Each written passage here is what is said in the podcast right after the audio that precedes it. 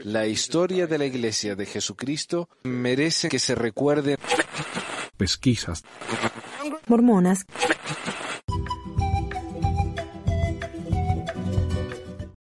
Hola a todos, bienvenidos al episodio 370 del 12 de noviembre de 2023. Esto es Pesquisas Mormonas, yo soy Manuel y con nosotros tenemos a Alexis.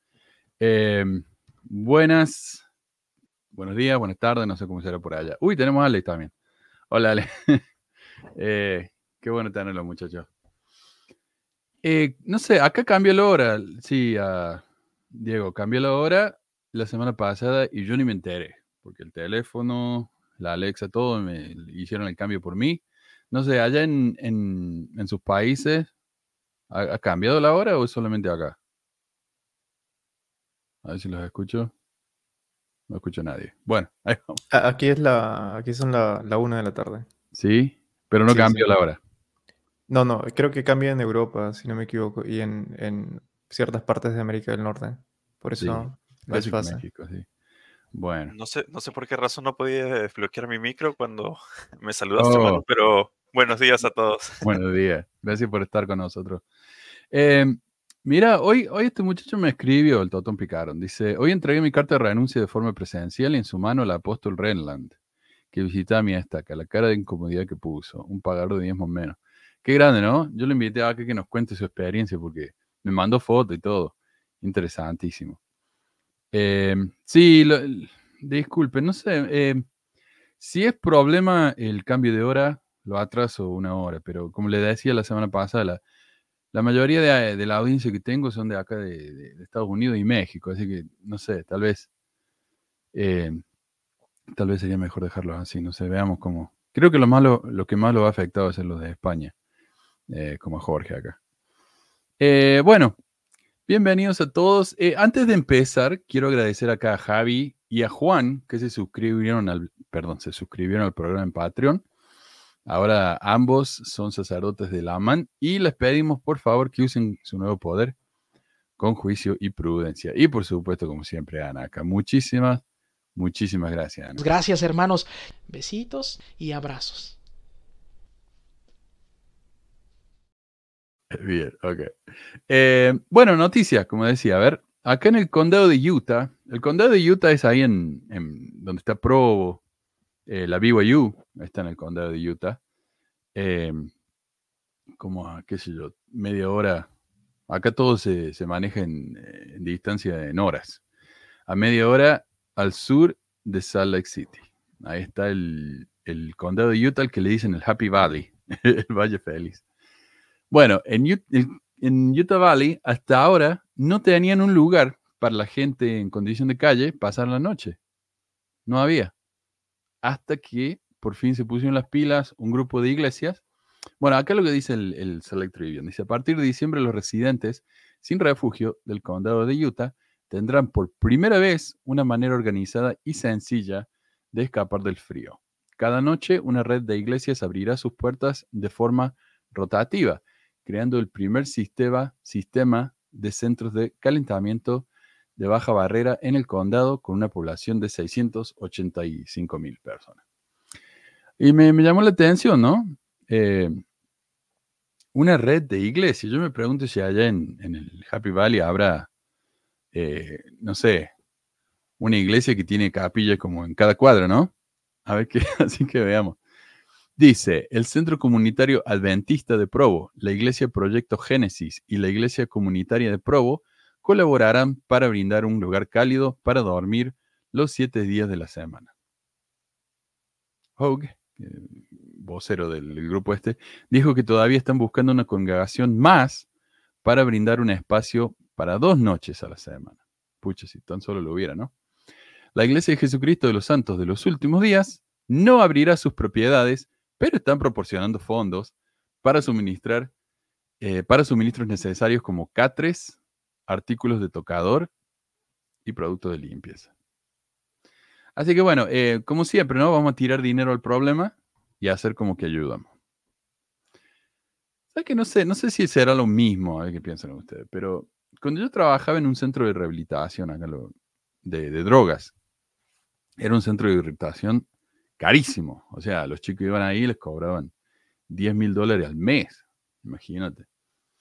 Un chico me decía, mi mamá trabaja mucho para que yo pueda venir acá. Le decía, mira, yo puedo trabajar 24 horas al día, 7 días a la semana y no voy a hacer ese tipo de dinero.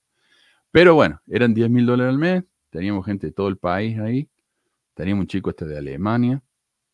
Y a veces me contaban algunos, ¿no? Era chico medio osco, bueno, adolescentes, son, son complicados los chicos. Pero cuando se animaban a hablar conmigo, me decía uno, por ejemplo, que su papá nunca hablaba con él. El papá estaba muy ocupado, entonces lo que hacía, a la mañana le daba, qué sé yo, le daba 100 dólares, y esto hace más de 10 años. Le daba 100 dólares para el día y que se la arreglara el chico. Fuera de la escuela, se arreglaba con, con sus 100 dólares. 100 dólares al día, imagínate, para un chico de esa edad son como 2 o 3 mil dólares al mes. ¿Qué hacían con ese dinero?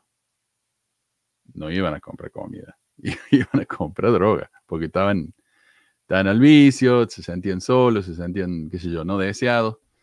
O sea, en vez de tratarlos con la necesidad, con, con el amor, qué sé yo, la caridad, lo que sea que le quieran llamar, que los chicos tal vez buscaban, le tiraban plata al problema. Y acá hacían lo mismo. En vez de, de tratar de hablar con sus hijos, ver qué, qué necesitaban, lo mandan a un centro de rehabilitación y que otro se arregle, ¿no? Tiran plata al problema. Y yo siento que esto es la, lo que está haciendo la iglesia. La iglesia tal vez manda voluntario y sacan fotos, ¿viste? Pero la iglesia tira, tira plata a los problemas, nada más. Eso es lo que hace. Y, o sea, me parece desafortunado, ¿no? Podrían estar ahí a presenciar. ¿Sabes cuánta gente podría venir a la iglesia gracias a eso? Pero esta no es la gente que yo quiero, ¿no? Me parece a mí. No, no son lo suficientemente y no, es- y deleitables. no es que la iglesia no tenga dinero, Manuel. O sea, la iglesia Mm. tiene dinero suficiente como para crear un establecimiento exclusivo para ese tipo de personas. O sea, para personas sin hogar, donde puedan este, cuidar, tener caridad con ellos, ¿no? No. ¿Sabes qué? Acá lo que estaba pensando, yo, otra cosa. eh, en todas las escuelas secundarias, acá la secundaria se divide en dos: está el junior high y el high school. Y al lado, pero mira, al lado de cada escuela secundaria en Utah, y probablemente en Idaho también, no estoy seguro, hay un edificio. Si no hay una capilla cerca, hay un edificio exclusivamente dedicado para enseñarle seminario a los chicos. Los chicos van a la mañana, por una hora, que ya media hora, y luego van a la, a la escuela. Digo, si tienen el dinero para construir semejante cantidad de edificios para que los chicos lo usen una hora al día, me parece a mí que, que podrían construir al menos un edificio para ayudar a la gente sin hogar, ¿no? No, Es que es, es una inversión a largo plazo, mano. Ellos Exacto. están. exacto. Exacto. Los chicos eso traen eh, beneficio, como decimos. Pero lo- Em, ve acá dice Carmelo, y esto es verdad. Los homeless en Utah son parte, son, en parte son producto del evangelio. LGBT, gente con problemas de uso de sustancias, etcétera. Todo lo que la iglesia no quiere. Y muchos casos son los que eh, los padres se van de la iglesia los chicos y los padres literalmente lo echan de la casa. Eh, pero bueno. Es horrible esto, ¿no? Eh, y la iglesia no tiene ningún recurso para esos chicos. Que se jodan. Bueno, pues tengo una, una sección de actualización de mormones que se portan mal. Empezamos con, con Amon Bundy, que es probablemente mi favorito. Este Amon Bundy, no sé si se acuerdan, es el, eh, un caso que mencionamos varias veces, porque el tipo este se vive metiendo en problemas con la ley. Pero lo último que hizo este año fue que protestó frente a un hospital, no permitiendo que la gente entrara al hospital, porque resulta que un, un tal Rodríguez, Diego Rodríguez, cuidaba a su nieto. Y acá, viste, si te denuncian eh, con el servicio familiar, vienen y te investigan, hacen al menos una investigación. Y lo investigaron al tipo y descubrieron que el hijo, el nieto, perdón, estaba desnutrido. Entonces acá hay, hay recursos para ese tipo de cosas. Un chico está desnutrido, te lo sacan de la casa y lo llevan al hospital para que el chico se pueda recuperar, como hicieron con la, con la loca esa, la, la influencer en YouTube que, que, que los mataba de hambre a los chicos. Bueno, se los llevaron y al hospital. Entonces, el, Diego Rodríguez se enojó tanto y era amigo de- del Bundy, entonces fueron y hicieron una protesta. Trajeron a toda su gente y protestaron frente al hospital, no dejando entrar a la gente al hospital, que necesitaba ayuda. No lo dejaron entrar.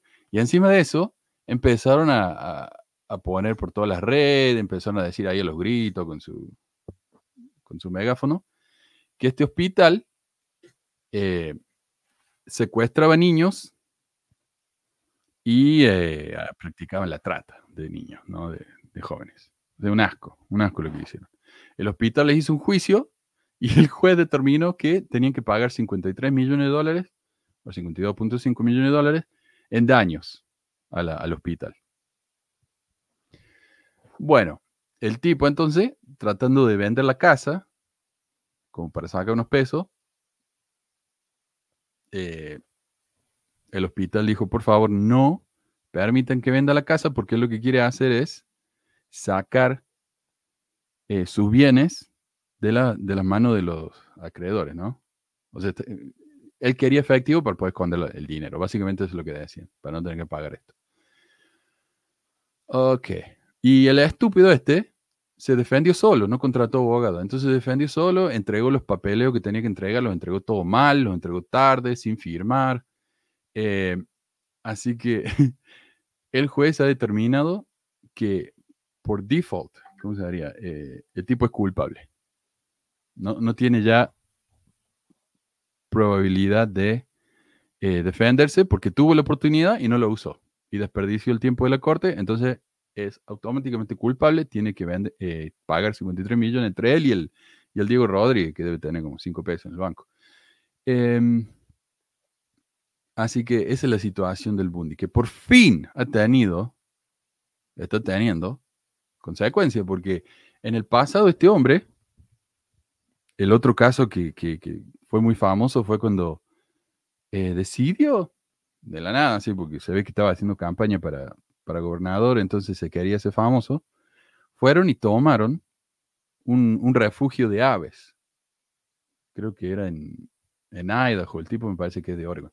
Entonces fueron a Idaho, tomaron el refugio, eh, que no había nadie ahí, nadie, pero era un edificio federal. Entonces dijeron, este edificio federal ahora es nuestro, de la gente. y, y la gente como que no le hizo caso, la policía no le hizo caso hasta que se empezaron a poner violento. Y como para tratando de evitar otro caso de... am, esos casos acá que cuando el- estos grupos, viste, extremistas se enfrentan con el gobierno, muere un montón de gente. El, gobierno realmente no, no hace muy buen trabajo con eso. Entonces tenían miedo de eso. Entonces andaban con mucho cuidado, pero gente murió en este, en este enfrentamiento.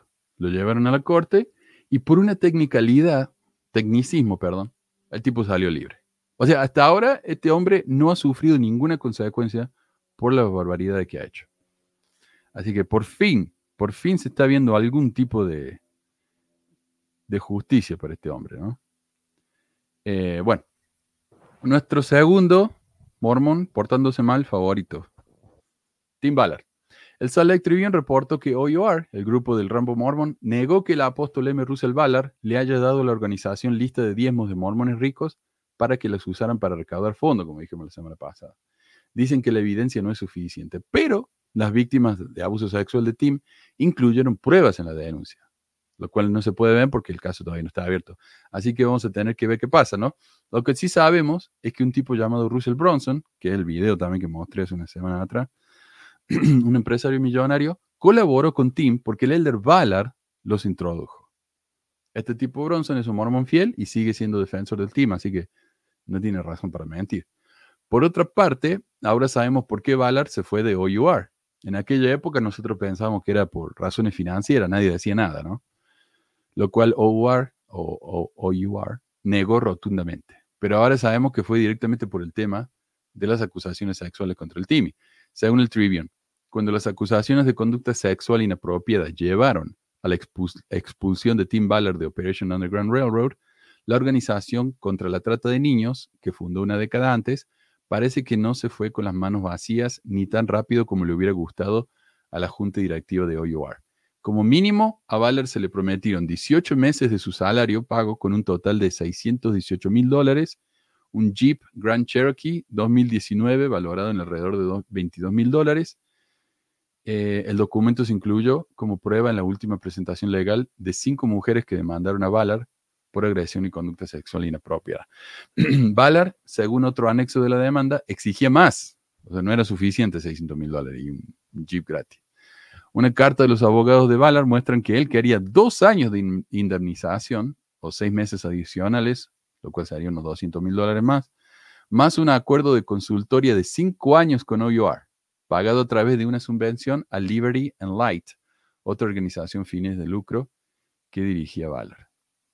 Eh, también quería beneficios de seguro completo, ya hablamos que la, medicina es carísima. Si no tenés seguro médico, va a gastar miles y miles y miles de dólares al año yendo a que te a que te cubre un encarnado. Es carísimo acá. Entonces, si tienes beneficio, te ayuda mucho. Eh, entonces, él quería eso, quería que le pagaran los beneficios. Mm, y jubilación y todo eso. También quería la aprobación de, eh, él quería poder aprobar cuando llamaran a un nuevo eh, siguió, o sea, él quería, quería control del grupo todavía, a pesar de que no trabajaba más para el grupo.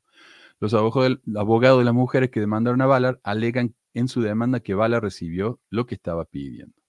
Y ninguno, ni OUR ni Ballard, aceptaron hacer comentarios para la nota. La carta de los abogados de Ballard de OUR detalla cómo la junta directiva del grupo le había pedido a Ballard el 8 de junio que dimitiera en un plazo de 72 horas pero en lugar de renunciar inmediatamente, Ballard y sus abogados tuvieron una videoconferencia el 12 de junio en la que objetaron los resultados de la investigación. A finales de julio, después de que Vice News informara sobre su salida de OUR, Ballard negó que la separación tuviera que ver con la acusación de conducta sexual inapropiada. Hasta ahora, este tipo básicamente ha mentido sobre todo. Eh, y como buen mormón, y ya vamos a hablar de esto, ¿no? Qué bueno que son los mormones para hacer plata. Es todo de plata. Y finalmente, la última actualización de Mormones portándose mal que tenemos es de los Davis. Recordemos, eh, Lori Valo es la mormona que asesinó a sus hijos porque pensaba que eran vampiros.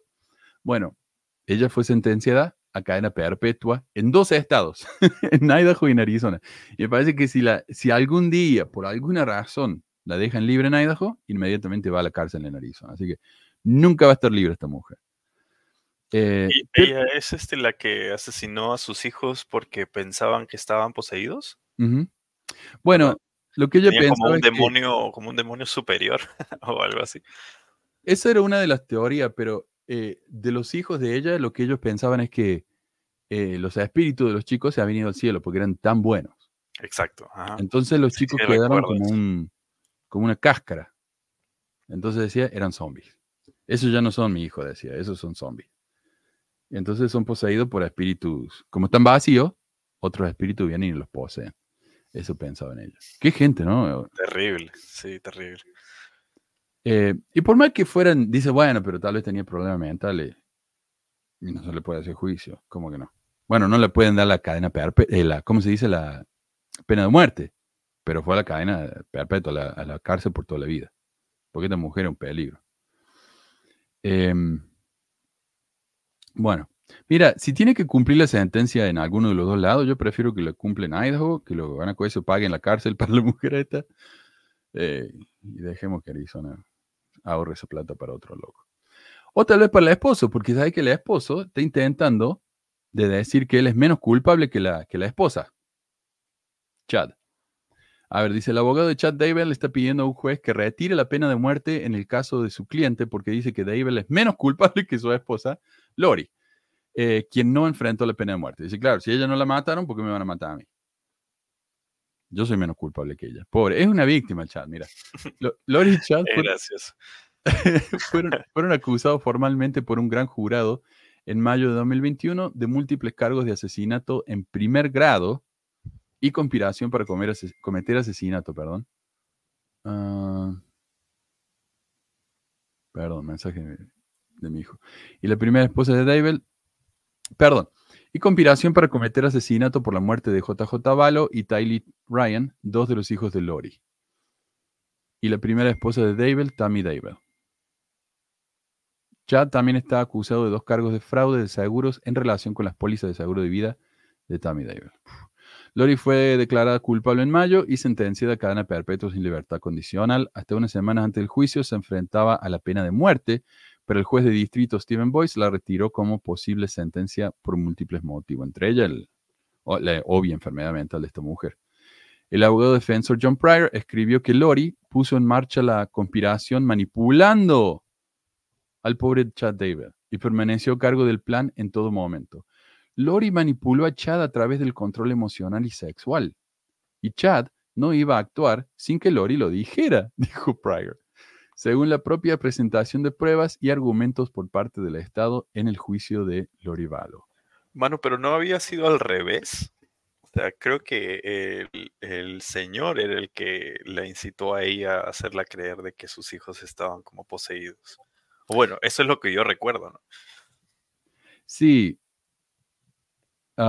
Sí, él, él era el, como el, el que, él era como el maestro, ¿no? El, el gurú, Exacto. ajá. el gurú. Y ella era la seguidora. Pero no era ninguna estúpida ella. O sea, una vez que se convenció de su rareza, como que puso en plan todo. Pero yo creo que los dos ten- estaban igual de, de Ah, no, sí, sí, de todas maneras.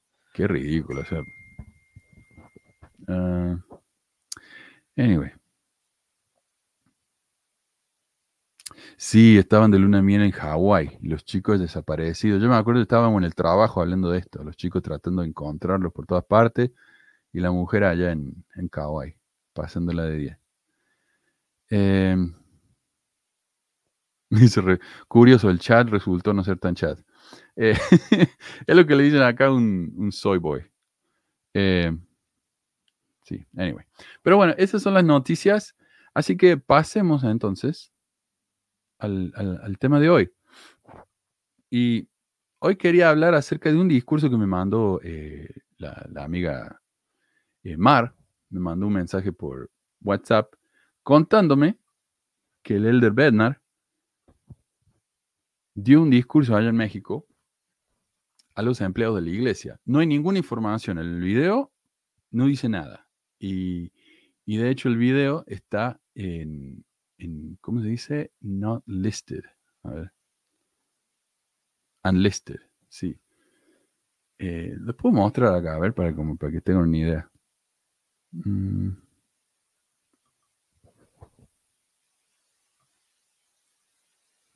Ahí va. Entonces, em, devocional para colaboradores con Elder Bernard. No se puede hacer comentarios. Eh, transmisiones área México. No dice qué parte de México estuvo, no aclara mucho. Pero lo que sí, a menos que tengas el link, no lo vas a poder ver. Así que está unlisted. Y en una parte él mismo dice, esto que le voy a decir ahora, no se lo cuenten a nadie. Así que se lo vamos a contar. Em, bueno, él, él habla, eh, no es muy jugoso que digamos, pero dice algunas cosas que me parecen muy interesantes y que me gustó. me gustó, así que acá lo vamos a compartir. Pero empecemos. Bueno, el Bernard empieza su discurso diciendo que se siente muy triste por lo que está pasando allá en Acapulco, ¿no? Uh, ¿sabes me olvidé de subir el video? Perdón. Eh, está muy triste con lo que pasa en Acapulco, obviamente. Mucha gente ha muerto, es un desastre natural muy, muy grande, el- probablemente a niveles históricos, ¿no? Pero parece disminuir el impacto porque dice que otros sufren más y más seguido. A ver. especialmente ahora al ayudar a las personas en Acapulco con el desastre que tuvieron por allá. Hay partes del mundo en donde este tipo de desastres nunca se acaban. Las Filipinas ha tenido uno o dos episodios como de estos y les pasa a ellos cada año. Asia. Leemos frecuentemente acerca de terremotos y tsunamis y desafíos que tienen en Asia. Y en las partes del sudeste de Estados Unidos, desde el Golfo de México y México, también se le golpea fuertemente cada año. Yo no entiendo el punto de eso. O sea, es como decir, eh, ¿sabes qué? Se acaba de morir mi tío. Bueno, pero hay mucha gente a la que se le han muerto más tío que a vos. Así que medio, medio insensible, ¿no? Eh, Sí, la, ver- la verdad que es este es impresionante, ¿no? Cómo trata de justificar un desastre con otros países que, o sea, no, no podemos comparar, por ejemplo, eh, hasta ahora, no sé si tú has experimentado alguna algún sismo, por ejemplo, acá en, en Utah, mano, sí. pero no está, no es tan seguido. A eso, a eso me refiero. O sea, es como que una vez de vez en cuando. Y es como comparar, ah, no sé, Utah con Japón, por ejemplo, que pasa creo que muy seguido. ¿no? Y porque te asustas aquí en Utah teniendo un sismo y viene una persona y te dice, "Ey, pero ¿por qué te asustas, viejo? Si en Japón tienen sismos cada, cada hora. O sea, no, Claro. no tiene sentido eso. Claro, él dice lo de Filipinas, y es verdad, Filipinas tiene muchísimo huracán al año y mucha gente muere. Pero vamos, 20 45 muertos. ¿Viste? Mostraban la- las fotos de, de lo que pasó después del huracán. Muchas partes eran todas verdes. Después del huracán está todo marrón. O sea, ha afectado el, el medio ambiente, todo eso, ¿no? Eh, dame un Claro. segundito que acá tenemos drama con mi hijo. Adelante. Y también, y también, o sea, es un poco insensible porque se trata de un desastre, ¿no? Sea, sea cual sea, sea el lugar donde haya ocurrido, este, muchas personas y, y como tú dices, el, el ambiente también fue afectado. Entonces, eh, deberías sentir el mismo sentimiento de amor, de compasión por las personas, tanto en Acapulco como en Filipinas, pero de una forma parcial.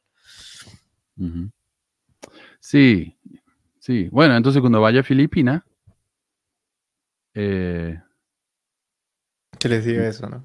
claro, cuando vaya a Filipinas, sí, mira qué triste lo de acá, lo lamento mucho, pero ¿cómo andar haciendo eso? No sé. Eh, bueno, y, y dice que él fue allá a Acapulco y hicieron una reunión en el templo y un hermano vino y compartió su testimonio. Y mira cómo lo compartió, a ver. Ahí viene. Y anoche en el devocional del templo les dije que el primer miembro que invitamos para que compartiera su testimonio fue un obispo. Y al pararse en el púlpito era- tenía una sonrisa de ese tamaño de grande. Y usted, us- uno no puede fingir eso, no puede uno eh, pretender que está uno teniendo gozo. Dice, bueno, voy, ya que voy a estar enfrente de todos, debo actuar, debo fingir, ya sea que eres o, o no lo eres. Pero él sí era. Y eso era una sonrisa evidente, una evidencia del testimonio de la divinidad de esta obra dentro de cada persona. Y después una hermana también compartió testimonio y fue lo mismo. ¿Cómo pueden estas personas tener gozo en medio de tanta tragedia? Y la respuesta es Jesucristo, la esperanza de Jesucristo. Jesucristo es el gozo. Tienen esa luz en sus rostros. Ahí está, ¿ves? Entonces, si te pasa algo malo y sonreís en la capilla, es porque la iglesia es verdadera. Manuel, yo te soy sincero, nunca he visto una persona que comparta su testimonio sonriendo. Es más, creo que ha sido más el porcentaje de personas que he visto llorar dando su testimonio en vez de sonreír. No, pero es un androide, es verdad. El tipo, y encima de, de insensible, tiene una lógica tan extraña. O sea, decir eso es tan ridículo. Eh, hagamos acá una, ¿cómo se llama? Una, un silogismo básico. Proposición 1. solamente las personas, ¿cómo es? Solamente eh, la- las iglesias verdaderas hacen que la gente sonría. Este hombre sonrió. Conclusión, este hombre pertenece a la iglesia verdadera. Eh, es tan idiota, en serio, es tan ridículo. Pero bueno, esa es la lógica de él, ¿no? Y, y la señora allá atrás, pobre. Hay una señora que, que está, le han enfocado todo el discurso y la pobre tiene que estar así. te- ok, ok, ok, ok. Em, bueno. A ver, continuemos. Em, Mano, y disculpa que te corte, pero yo quisiera, quisiera entender por qué la esposa, es la esposa de Batman la que está atrás, ¿verdad? sí, la de verde, sí. Sí, y no tiene una cara tan feliz que digamos, ¿eh? Como, Mm.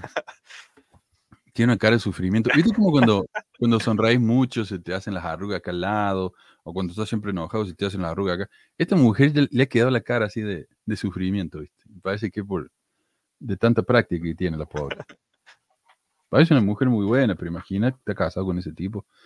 Eh, y dio un testimonio muy extraño. Dijo, yo vine acá antes, me parece que había un coro acá. Bueno, gracias, en el nombre de Jesucristo. Es rarísimo. Eh, pobre, no tiene nada para decir. Y el discurso de él eh, se, pierde. Estaba hablando y como que se pierde, no se acuerda de que estaba hablando, viste, cambia de tema. El pobre traductor, hay que darle un premio a este hombre, porque la verdad que lo que ha hecho es heroico. Eh, ah, y yo pensaba, si este hombre piensa que una persona sonriendo es un testimonio de la veracidad de algo, este debe, este debe ver muy poca gente fuera de la iglesia sonriéndole. Lo cual me parece a mí que eh, demuestra algo sobre él, no sé. Bueno, y habla, habla de, de por qué la gente se va. A ver. ah, ahí va. A ver, Elder. Ahora, la premisa para todo esto es que nosotros no podemos ejercer fe en algo que sea falso. Lógica. Déjenme decirlo nuevamente. Es imposible ejercer fe en algo que sea falso. Y hay muchos miembros de la iglesia que creen que fábulas, creen en fábulas y mitos que se van perpetuando en la iglesia. Son leyendas. Y nos preguntamos, ¿cómo puede alguien que ha sido miembro de la iglesia por tanto tiempo y de repente leen algo en internet y dicen, ah, eso es, ya, estoy fuera de la iglesia? Su, su casa, su fundamento está construido sobre arena. Entonces, claro, él dice, hay muchos mitos. Si ustedes creen en esos mitos, su base es de arena. O sea, no, y eso es un insulto ¿ah? en la iglesia, que te dicen, nunca tuviste un testimonio, como si fuera la culpa de uno, viste que no tuvo. Pero su testimonio está basado en arena. Eh, pero es muy raro porque cuando él dice eso, después da ejemplo. Y uno diría, bueno, hay mitos en la iglesia. La gente piensa, por ejemplo, que José Smith fue un estafador. Qué ridículo, ¿cómo van a pensar eso? No, no da ese ejemplo. Da ejemplo de cosas buenas, de cosas que la gente cree de la iglesia que son beneficiosas para la iglesia, lo cual es muy extraño. Eh, de nuevo, la lógica de este hombre. Porque aparentemente, ok, y lo, lo que dicen en parte tiene razón. Él dice, eh, si yo creo en algo que es falso en la iglesia y luego me entero que esa cosa es falsa y mi testimonio está basado en eso, me voy a ir. Ok. Por ejemplo, eh, yo tengo un testimonio de que mi mamá soñó de que mi abuela se le presentó en un sueño y le dijo que quería que la bautizara en el templo por ella, ¿no? Entonces eso es un testimonio muy fuerte para mí. Y luego me entero de que mi mamá lo inventó todo. Entonces, esa es la base de mi testimonio, ahora ya no tengo más base. Él dice, eso es una base de arena. Ok. Pero, ¿qué pasa si mi testimonio está basado en el hecho de que José Smith tradujo literalmente el libro de Mormón con el Urim y Tumim luego me entero que fue en realidad una piedra? Eh, ¿Qué pasa si mi testimonio está basado en el hecho de que José Smith dio un testimonio de su primera visión y luego me entero que hay como cuatro versiones diferentes y se contradicen? Entonces yo diría, este hombre tiene que decidirse qué es la base de un testimonio. Porque a mí me han mentido toda, toda la vida en la iglesia y esas mentiras vienen de, de gente como él. Eh, pero bueno, yo pensé que él iba a dar ejemplos de, de cosas falsas de la iglesia que, que le hacen quedar mal, pero no. Ve- veamos acá, por ejemplo. eh, oh, y yo quería decir, por ejemplo, no se puede tener testimonio en algo falso, lo cual es otro problema lógico, porque obviamente que uno puede tener testimonio en cosas falsas. La gente tiene testimonio en las cosas más extrañas, o sea, tiene fe en las cosas más raras, ¿no? Yo de chiquito estaba convencido que el Papá Noel era, era real y que el ratón Pérez me compraba los dientes. Y, y hoy E- en Eso día- es cierto. y yo creía en esas cosas, yo tenía fe en esas cosas. Hay gente que tiene fe en la Pachamama y para ellos eso sería una atrocidad. No sé. Y, y yo, yo quería, yo quería hablar un poco sobre eso, porque justo el otro día estaba como pensando Y primero, claro, claro, tenemos un sistema de creencias, ¿no? Que es como el sistema impuesto por nuestros padres, digamos, el, el cristianismo, ¿no? En otras culturas, otras personas tienen otro tipo de sistema de creencias, ¿no? Como el Islam o el budismo. Ujú. Eh, y esas personas creen en, en lo que ellos tienen y han visto como milagros en, en- dentro de su propia cultura. Y porque ellos digan, tenemos un milagro, no afirman como que tienen completamente la verdad, pero en este caso decimos como el otro día, como yo doy este, como pequeñas clases, yo, yo les pregunté como, ¿dónde está su fe? ¿O ¿Dónde está la idea? ¿Dónde está sentada su fe? Y me, me dio risa un poco cuando lo pregunté a un niño y me dijo este, que un día estaba como lloviendo y él quería salir a jugar y oró y dejó de llover. Y por eso es que tenía fe. Pero es porque un niño siempre va a tratar de darle respuesta a esto y cuando va creciendo no se hace preguntas y en el momento en el que se hace preguntas se da cuenta, espera, las planchas no fueron traducidas por él, ni siquiera probablemente existieron, quizás ni siquiera vio Dios y un montón de cosas y empieza a caerse este sistema de creencias. Y hay gente que es mucho más reacia y dice, no, e- eso es imposible para poder protegerse a sí misma. Y hay gente que pues lo acepta y con el tiempo pues termina como nosotros, ¿no? Sí. Ah, mira, yo conocí, por ejemplo, a un hombre que nos, no- nos conocimos en un grupo de esos de ex mormones. Y él decía, yo cuando me enteré que las planchas, no, que los papiros del libro de Abraham no decían lo que decía el libro de Abraham, me fui. Y, yo pensaba, pucha, qué testimonio tan débil. Pero cuando lo pensas, es lo que dice Bednar. O sea, él, él creía, porque la iglesia se lo dijo, él creía que los papiros habían sido escritos de manos de, de- Abraham, por la mano de Abraham, como dice el mismo papiro. Cuando te enteras que eso es falso, se te cae todo, porque esa es una de las bases de de tu- de tu testimonio. Si esa base se cae, te das cuenta que te mintieron. Pero según él, bueno, nuestra base es de, es de arena, es culpa nuestra, básicamente. Em, los mismos miembros de la iglesia, o sea, los líderes, eh, creían en el tipo este Paul H. Dunn, que era un 70 autoridad de- general, que contaba historias de cuando él estuvo en la guerra, de cuando jugaba como jugador de béisbol profesional. Y todas las historias que, que contó, luego nos enteramos que eran mentiras. Y la gente tenía fe en esas historias. Sentía el testimonio. Era uno de los eh, discursantes más populares en la conferencia. Y la gente tenía fe en eso. Pero, no sé, o sea, de nuevo, este tipo habla con tanta autoridad, con tanta confianza, que la gente que no piensa en lo que está diciendo va a terminar creyéndole y va a decir, qué hombre más sabio. Que este hombre es lo más grande que hay. Bueno, eh, claro, no se le dio al sacerdocio a los negros por ser menos fieles en la vida premortal o son descendientes de Caín. Ese es un mito que la iglesia creyó por, por décadas. Bueno, eh, para introducir el próximo punto, quiero, quiero tocarle un minuto de la charla que tuve con Roberto, nuestro amigazo Roberto, en la que yo le pregunté qué profecías tenemos hoy en día. Y esto es lo que me dijo el, el Bobby. ¿Qué profecías hemos visto? Últimamente estuvimos viendo la profecía de que hablaron los profetas acerca de la pandemia. ¿Qué hablaron? Hablaron de que muy, muy pronto estuvie- estará el mundo como, conmocionado, dijo el Elder Holland, y dijo de que muchos de nosotros ya no nos estaríamos reuniendo en las capillas, sino que nos estuviéramos reuniendo eh, en, nuestros, en nuestras casas. Cosa que sucedió cuando yo escuché este mensaje, yo estaba con mi familia un domingo y les dije a ellos, algo va a suceder, algo serio tiene que suceder, porque para que el Elder Holland diga eso, va a suceder algo serio, hay que prepararnos, le dije. Ok. ¿Ustedes escucharon eso? De que lo, lo- lo del Manuel Ben Sigue me fue una profecía porque por lo de la pandemia. No sé si alguna vez lo escucharon eso. No, nunca. A mí me lo han Entonces, comentado mil veces en el canal de YouTube, pero no sé si ustedes habían sabido.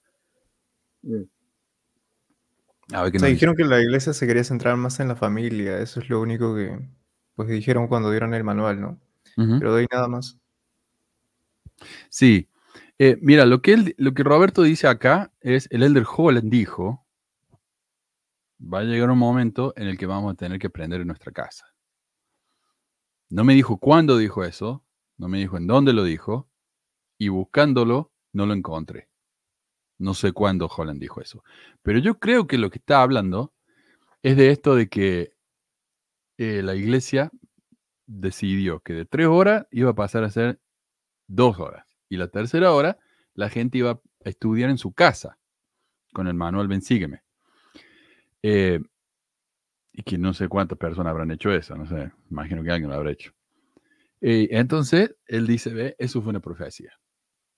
El problema es que el manual se introdujo en enero de 2019 y con el, con el cambio de horario y todo eso, enero de 2019. En marzo de 2020 fue que cerraron las capillas. O sea, un año y tres meses tardó la, en cumplirse la profecía. Manu, yo tengo una pregunta. Este, ¿no se supone que las ah, profecías tendrían que ser específicas? O sea, Sí, si, si yo voy a, a hacer una profecía, ¿no? Eh, tendría que ser, tendría que decir qué es lo que va a suceder, cuándo va a suceder y, y claro. dar como las, las pautas de qué es lo que deberíamos de hacer para, para estar seguros, ¿no? Que yo sepa, ese es mi concepto de profecía, pero el decir de que, perdón, en algún tiempo vamos a estar como, no sé, el mundo estará tan conmocionado que, nosotros vamos a estar como en casa y cosas así. No sé, me, parece, me parece como si yo le preguntara a un amigo mío, hey, ¿qué piensas acerca del futuro? ¿Cómo ves el futuro? Lo más probable es que me digan, no, todo va a ser súper tecnológico y vamos a estar eh, con los carros volando y todo eso, ¿no? Sí, Como, sí, sí. Como se imagina, eso no, no me parece, la verdad, una profecía. Entonces, claro, bajo la misma lógica que hago, le doy el, el grado de, de apóstol o profeta a Bill Gates porque en el 2015 dijo algo sobre como probablemente no estemos listos para sobrevivir a una pandemia y pues terminó ocurriendo, ¿no? En el 2015, entonces quizás fue más específico que, que Holland, ¿no? Supongo. Sí, sí, o sea, los expertos en, en salud mundial han venido diciendo eso de siempre. O sea, ¿te acuerdas cuando nos, yo me acuerdo acá cuando nos tocó el, el avian flu, ese, la, la gripe de los pájaros, ¿cómo es? Eh, La aviar.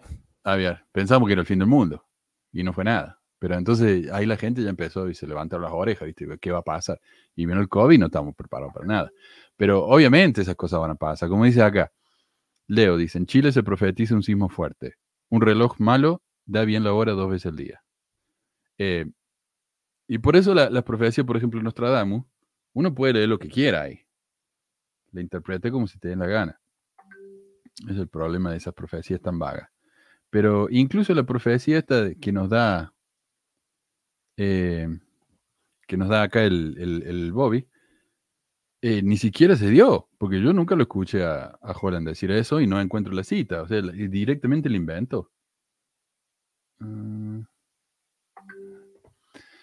pucha, me están escribiendo de todas partes. Eh, em, entonces, como dice acá, eh, ¿quién fue? Checo dice, el Elder Cook dijo que no había recibido revelación de que iba a haber una pandemia. No solamente eso, acá el Elder Val, eh, no Valar, eh, Bernard, está directamente contradiciendo esto. Escúchalo acá, a ver. Así que mi primer- primera premisa es que no puedes ejercer fe en algo que es falso. Falso. Déjenme darles un ejemplo de una leyenda que muchos miembros creen. El presidente Nelson se convirtió en presidente de la iglesia en 2018. De- no mucho después de eso se introdujo en la, la instrucción del Evangelio centrada en el hogar, la admonición de que nuestra casa, los- lo- lo- los el lugar de mayor aprendizaje fuera la casa. No después mucho tiempo de eso, llegó COVID. Ese tiempo es un testimonio milagroso y poderoso. Es, los miembros de la iglesia dicen, no puedo creer que el presidente Nelson recibió la revelación para cambiar todo, para estar, tener, ven, sígueme. Yo estoy muy feliz de que el presi- presidente recibió esa revelación. Eso es falso. No viene así de rápido. Ah, vamos a tener, ven, sígueme, así de rápido, ipso facto. Me, ya de- despertamos y ya tenemos ven, sígueme, pero necesitamos tenerlo en tres meses listo. A ustedes saben cuánto toma para producir algo como ven, sígueme. Y en tanto que ustedes sepan, en- trabajando en la oficina de Ari en la Ciudad de México, no saben cuánto tiempo toma en Lago Salado. Toma años y años. ahí está. Entonces lo primero que dice es, ese mito es falso, como dijo Edward Cook. No hay profecía sobre la pandemia. Es falso. Así que, por favor, dejen de venirme con esa estupidez, porque acá el mismo profetoide, porque son todos profetas bien reveladores, negó que eso hubiera sido una profecía. Em, como dice acá Julio, él explica, el manual Ven Sígueme era parte de los cambios que la iglesia ya estaba haciendo desde la época de Monson. En mi país, Brasil, eh, sé que el manual estaba de, prueba en algunas estacas desde 2015. Ujú. Otra cosa que me llama la atención de lo que dice, a Dios le lleva años cumplir una pro- profecía. Yo no entiendo por qué. O sea, esto, estos tipos tienen un edificio, creo que el edificio de, de, de oficinas de la iglesia tiene como 28 pisos, uno de los edificios más altos en Salt Lake. Está lleno de gente. La iglesia en total tiene más de 10.000 empleados, pero no pueden preparar un manual en tres meses. Dicen, no, no seamos ridículos. ¿Cómo vamos a preparar un manual en tres meses? Eso, es- ¿De dónde se escuchó? ¿Y qué son esos manuales? Recopilación de citas. O sea, no sé por qué es tan difícil hacerlo, pero bueno, él dice que es imposible hacer eso. ¿no? La revelación mormona lleva años, décadas tal vez. Muy, muy y tampoco, yo que he visto el manual de- del maestro, por ejemplo, de Ben CM, no es muy pedagógico, digamos, tampoco, porque son, más que todo, son cosas como memoristas. Tratan de, no hay una, normalmente cuando hacen esos manuales pedagógicos, hacen para que el alumno pueda aprender y pueda como entender el porqué de algo, pero estos manuales son muy como, memoriza esto y tenlo en tu cabeza, ¿no? Tenlo en tu cabeza, pero no te preguntes el por qué, sino tenlo en la cabeza. Sí. Así es. Entonces, bueno, ahí vemos que los profetas no recibieron ninguna revelación sobre la pandemia. Tenemos a dos apóstoles diciéndolo y dos, a Dios le cuesta comunicarse rápido con su profeta. Ese proceso lleva muchos, muchos años. Eh, otra cosa que me resultó interesante. ¿Por qué Bednar acá no nos da ejemplos de mitos que la gente cree que son realmente negativos contra la iglesia? ¿Por qué simplemente comparte mitos que son que exaltan a la iglesia? No sé, no se anima, no los conoce, quién sabe, ¿no? Pero bueno, prefiere hablar de estos tipos de mitos. Eh, otro mito. Habla de un mito que los mexicanos se han creído por años, pero es incorrecto. A ver, echando más mierda a los profetas acá. Ahora, las ca- casas del Señor. Aquí hay otro mito. Sucede en México también. En el norte de México. El presidente Hinckley visitó a los santos allá y le preocupó que era tan difícil para que los miembros viajaran hasta la Ciudad de México, al templo. Y entonces, estando en el asiento trasero del coche, saca una servilleta y empieza a hacer un dibujo de cómo sería el templo, un templo pequeño. Esa servilleta está en el Museo de Historia de la Iglesia, como si adoráramos la servilleta. No estoy, no estoy tratando de ser bro- bromista o sarcástico, pero las personas dicen, wow, en el asiento trasero en el norte de México, el presidente Hinckley recibió la revelación de templos de diferente tamaño. No, él no fue así. Él no fue así. Y ustedes no pueden ejercer fe en algo que es falso. Interesante esto, ¿no? Usted, no sé, yo nunca había escuchado ese, esa historia. Pero también hay un, hay un par de problemas sobre esto, con esto, digamos. Primero, él se queja de que la servilleta del, del presidente Hinckley está en el, en el Museo de, la de Historia de la Iglesia, como si adoráramos a la servilleta. Bueno, ¿quién puso la servilleta en el museo? Ustedes la pusieron ahí. Entonces, ¿de qué te quejas? Quéjate de, lo que están ahí en, la, iglesia, de los empleados, los que vos le pagas, o sea, quéjate de ellos. No venga acá a burlarte de, de ese tipo de cosas como si fuera nuestro problema. El problema de los miembros que tienen eh, su fundamento en la arena. Sea, e- es estúpido esto. Lo otro, él dice, hay gente que cree en esto, pero es falso. Es falso, eso nunca pasó. Re- repasemos lo que él dijo. El presidente en eh, Hinckley está en el norte de México. Se da cuenta que la gente tiene que viajar mucho para ir al templo. Entonces, mientras está viajando al aeropuerto, saca una servilleta y diseña, en el momento, un templo chiquito para que haya más templos por todas partes. ¿Ok? Eso, dice él, es falso. Y él cuenta la historia de cómo Hinckley ya venía hablando de eso de hacía décadas y bla, bla, bla. Ok. Pero ¿de dónde viene esa historia? O sea, ¿quién la inventó?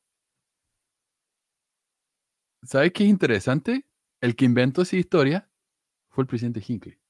Y acá tenemos un artículo del Church News que dice, la inspiración vino para pequeños templos en viaje a México.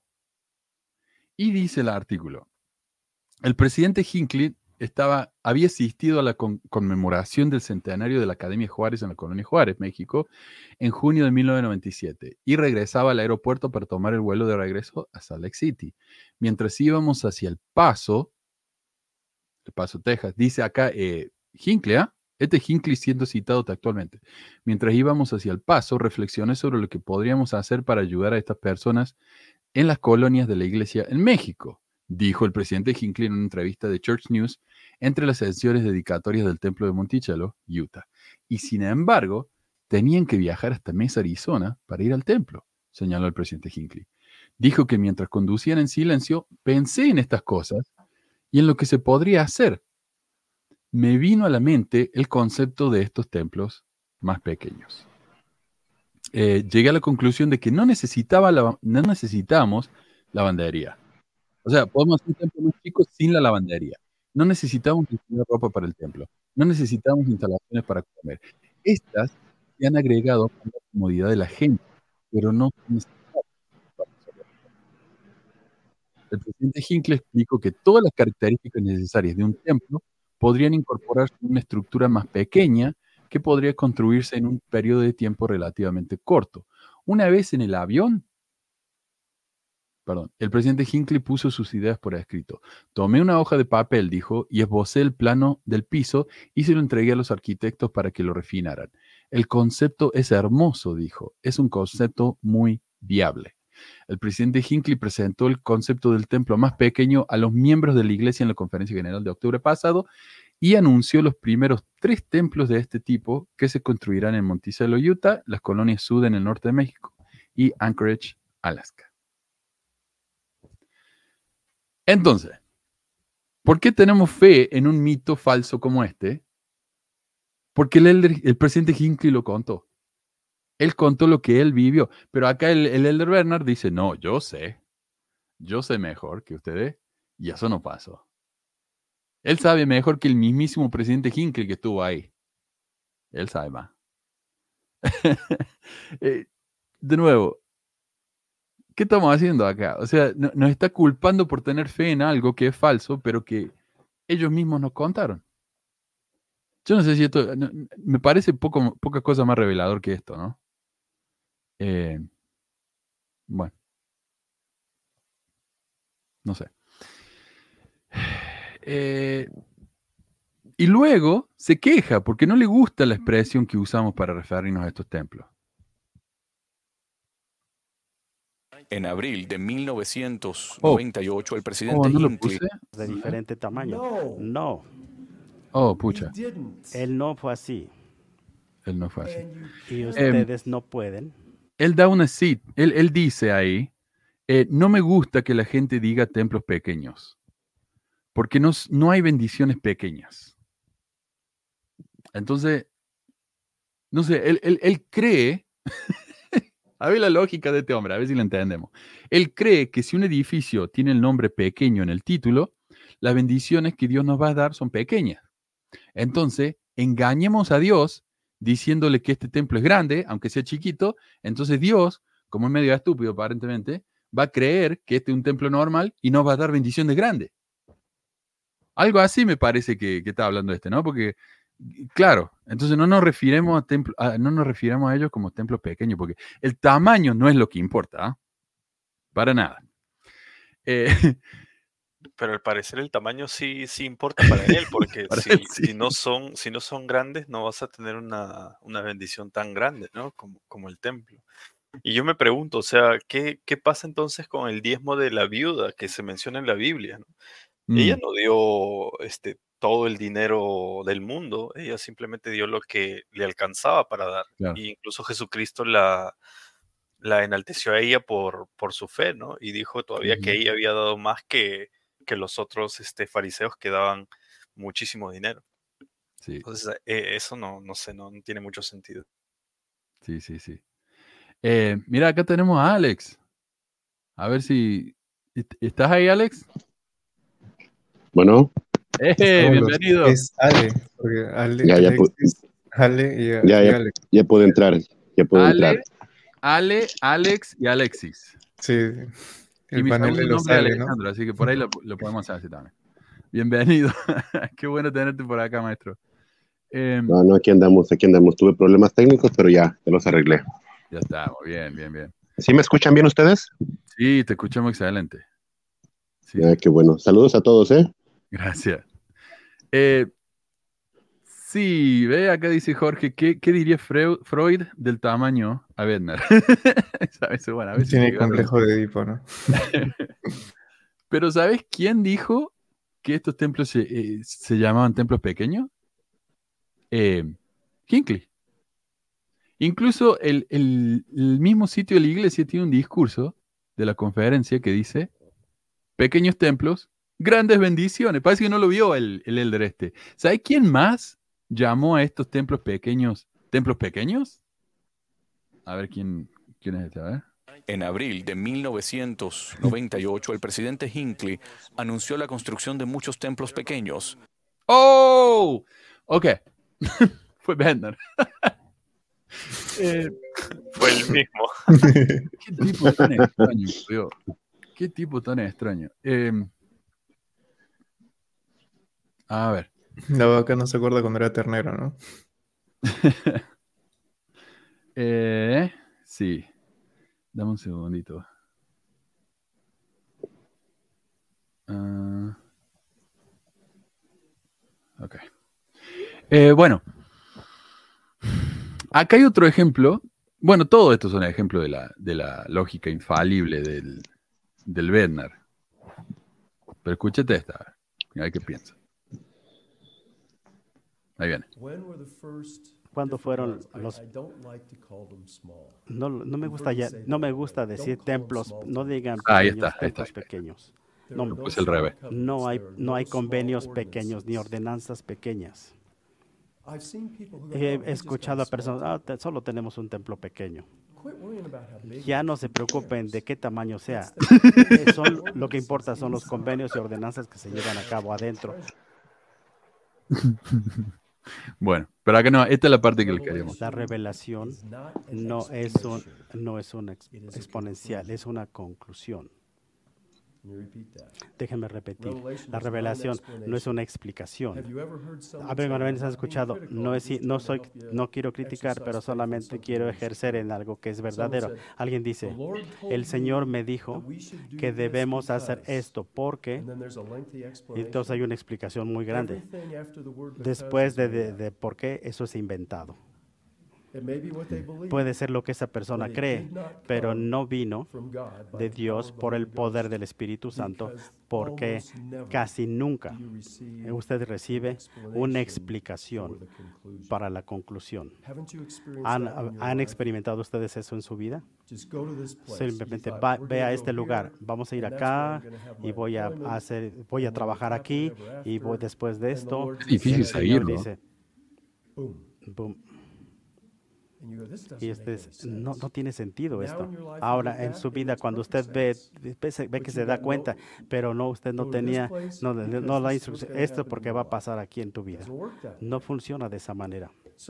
Así que no quiero que no sean críticos simplemente cuando dicen por qué y la explicación no lo creo. A menos que usted serio. sea Nefi. Es un héroe. Y Nifa se le manda que matar a Labán. Ahí hay una explicación porque es mejor que un hombre perezca que toda una nación perezca en la incredulidad. Me parece que esa es una, una situación muy inusual eh, para tener una comprensión del por qué se le pide que mate a alguien. Así que usted va a encontrar algunos ejemplos del por qué, pero no muy frecuentemente. ¿Entendieron? Más claro, échale agua. o sea, lo que está diciendo, lo que dijo en tres minutos, que le podía haber llevado 15 segundos, ¿eh? Cuando recibimos una revelación por parte de los profetas, Dios muy pocas veces se va a molestar en explicarnos eh, por qué nos dio esa revelación. Eso es todo.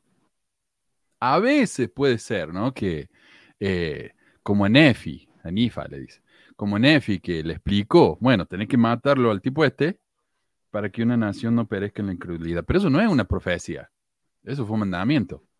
Eh, pero bueno, él dice que las profecías no se explican. Y si uno quiere que las profecías se expliquen, está siendo medio necio, ¿no? Porque eso es absurdo. Uno las inventa. Uno después dice él, uno inventa explicaciones luego. Pero eso no viene de Dios, eh, viene de uno. Bueno, entonces, ¿qué nos está diciendo? Que cuando el profeta dice algo, es la palabra de Dios. Si no lo entendemos, cállense y obedezcan. Punto. Me parece a mí que eso es lo que dijo, ¿no? No sé.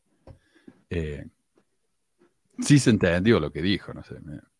puro, la verdad, un cantiflo el tipo este, como dice acá Rodrigo. Fue cualquier cosa esto, Rodrigo. Rodrigo. Ay, ay, ay. Mm, bueno. Bueno, no le gusta que digan chiquito, pequeño, le, le molesta mucho. Eh, esta parte es la que él nos dice que por favor no compartamos, porque él va a compartir algo muy personal. Eh, y dice, por favor no lo comparte con nadie. Así que obviamente lo vamos a compartir acá con ustedes. Y este es medio largo, dura como cuatro minutos, así que... Pero se entiende más. Permítanme contarles algo personal. No compartan este ejemplo con todo el mundo. No lo graben, por favor. No piensen que tienen que correr a casa y contarle a todo el mundo. Y por favor, no hablen de esto en la reunión de sacerdocio o sociedad de socorro. ¿Puedo darles un ejemplo personal? Hace más o menos dos años ah, eh, me gustan los el atletismo, me gusta ejercer, ejercitarme muy fuertemente. Y al final del año, fue en diciembre, uno de mis rodillas comenzó a, a darme, a dolerme. Y pensé, ok, ciertamente ya creo que ya me haga- desgasté la rodilla. Voy a tener que tener que me reemplacen la rodilla. Y esto es el, fin de mi vida. Ya con esto ya nunca voy a poder caminar ni hacer las cosas que me gusta hacer. Así que fui al doctor. Y hicieron todos los análisis y todo y, y me dijeron, "Alder, ven, le tengo buenas noticias. Dijo, usted tiene un poquita, una parte dura en su cartílago. No requiere re- reemplazo ni nada. De hecho, el cartílago en su rodilla es sorprendente por lo activo que es usted y por la edad que tiene usted. Podemos ir y reparar eso muy simplemente y va a estar como nuevo. Así que la cirugía no fue gran problema. Entras, trabajan por 20 minutos allí y, y era ca- fui capaz de caminar, salir caminando del hospital. He reci- recibí una bendición del sacerdocio, pero ah, las pequeñas sorpresas dice, lo vamos a poner en una silla de ruedas. Dije, no. Así que salí caminando. Eh, Brian, ¿estoy contándolo como es? Sí. Y entonces cuando llegamos a la casa, había varias escal- escaleras que tenemos que subir. Y le dije, voy a, voy a intentarlo, voy despacio. Así que empecé a, a ver si estaba todo bien para entrar a la casa. Me, se- eh, entonces ahí me, entonces me levanté y caminé, caminé un ratito y me senté. Y entonces empecé a mover la rodilla. Hice cuatro o cinco días. Para el tercer día, parece que estaba caminando en la casa alrededor de la sala más rápidamente, más frecuentemente de lo que debería hacerlo. Y no había experimentado ningún dolor. Y me sorprendió. Eh, Temprano, el domingo por la mañana, eh, me levanté bien temprano. Hacía mi, mi recorrido en mi pequeña pista en la casa. y Me detuve y dije, no puedo comprender por qué he sido tan bendecido para recuperarme tan rápidamente y tener tan po- poco dolor. No escuché ni una voz, pero un pensamiento vino a mi mente. ¿Por qué? Por sus oraciones. Y cuando ese pensamiento vino a mi mente, se me, acordé de todas las veces que he escuchado a las personas orar por las autoridades de la iglesia y por sus familias. Se me dio, eh, en ese momento supe que no fue por nada que hacer, que te- no tenía nada que ver conmigo. Fue un reconocimiento de las oraciones de los miembros en todo el mundo que estaban orando por nosotros, quienes oran por los, mie- los líderes de la iglesia, aún por su propio nombre de cada uno de nosotros. Ese, ese tipo de, de perspectiva espiritual o revelación es sorprendente cuando te llega. Ok. Ok. Interesante esa Ah. historia. ¿eh? Estupidez. O sea que le tuve que escuchar dos veces como para entender cuál era el punto. Sí, sí, sí. Eh, por acá, Gu- Guillermo dice, con este L ya me dio sueño. Lo tendría que haber aumentado la, la velocidad, porque la verdad que es le- En por dos. Pero antes de continuar, quiero leer lo que dijo acá eh. Esto yo no me había dado cuenta. Dice esas palabras de Labán que dice Nefi, son textualmente copiadas de Juan 11.50, lo cual fue escrito aproximadamente en el año 90 y la palabra Nefi fue 592 años antes de Cristo, puro plagio de Smith. Y lo busqué, mira lo que dice acá. eh, esto yo no tenía ni idea. Gracias, Varón. Dice acá, eh, Juan 11.50. Mm, no, ni pensáis que nos conviene que un hombre muero, muera por el pueblo y no que toda la nación perezca. Increíble, ¿verdad? Casi, casi textual. Gracias, varón. Buenísimo esto. Eh, pero bueno, ¿qué aprendieron de la, del discurso acá del, del Elder? Eh, ¿Se dan cuenta lo que dijo él que, el pro- que era el problema? No sé si lo, lo notaron esa. Pues yo estoy Ah. conmovido por la rodilla. Le dolía la rodilla. Oye, o sea que, o sea Sí. que la gente que tiene cáncer o tiene problemas pues, prácticamente terminales, ah, no, no importan, pero la rodilla del, del, del Bernard, uy, sí, y es algo tan personal que no lo graben. O sea, Me, me hace acordar al, a cuando me dijeron, cuando el niño me dijo, claro, se lo comprendo al niño porque me dijo que yo quería que jugara afuera, entonces oré para que no llueva y dejó de llover. Entonces la explicación que él da es muy parecido, pero muy egocéntrica porque ya es un adulto, ¿no? Entonces, no sé. Claro. Él dice, él dice, tenía una dureza en la rodilla. Y el doctor le dijo, es una operación muy simple. Dice él que duró 20 minutos. Le sacaron la dureza, lo cosieron. El mismo doctor dijo, no es gran cosa, va a quedar como nuevo. Y dice, cinco días después, estaba caminando como si nada. ¿Cómo puede haber sido tan bendecido por la oración de los miembros? Y como dice acá, Es como, si, es como si le hubieran dicho, ¿sabe qué? El Bernard tiene algo ahí que se le desarrolló con el tiempo y tiene, pro- tiene probabilidad de perder la rodilla. Y que de un momento para otro le dijera, no, mire, este está perfecto. Claro. O se le cortó la pierna y, el, y las oraciones de los miembros se le hicieron crecer de nuevo, no sé, algo.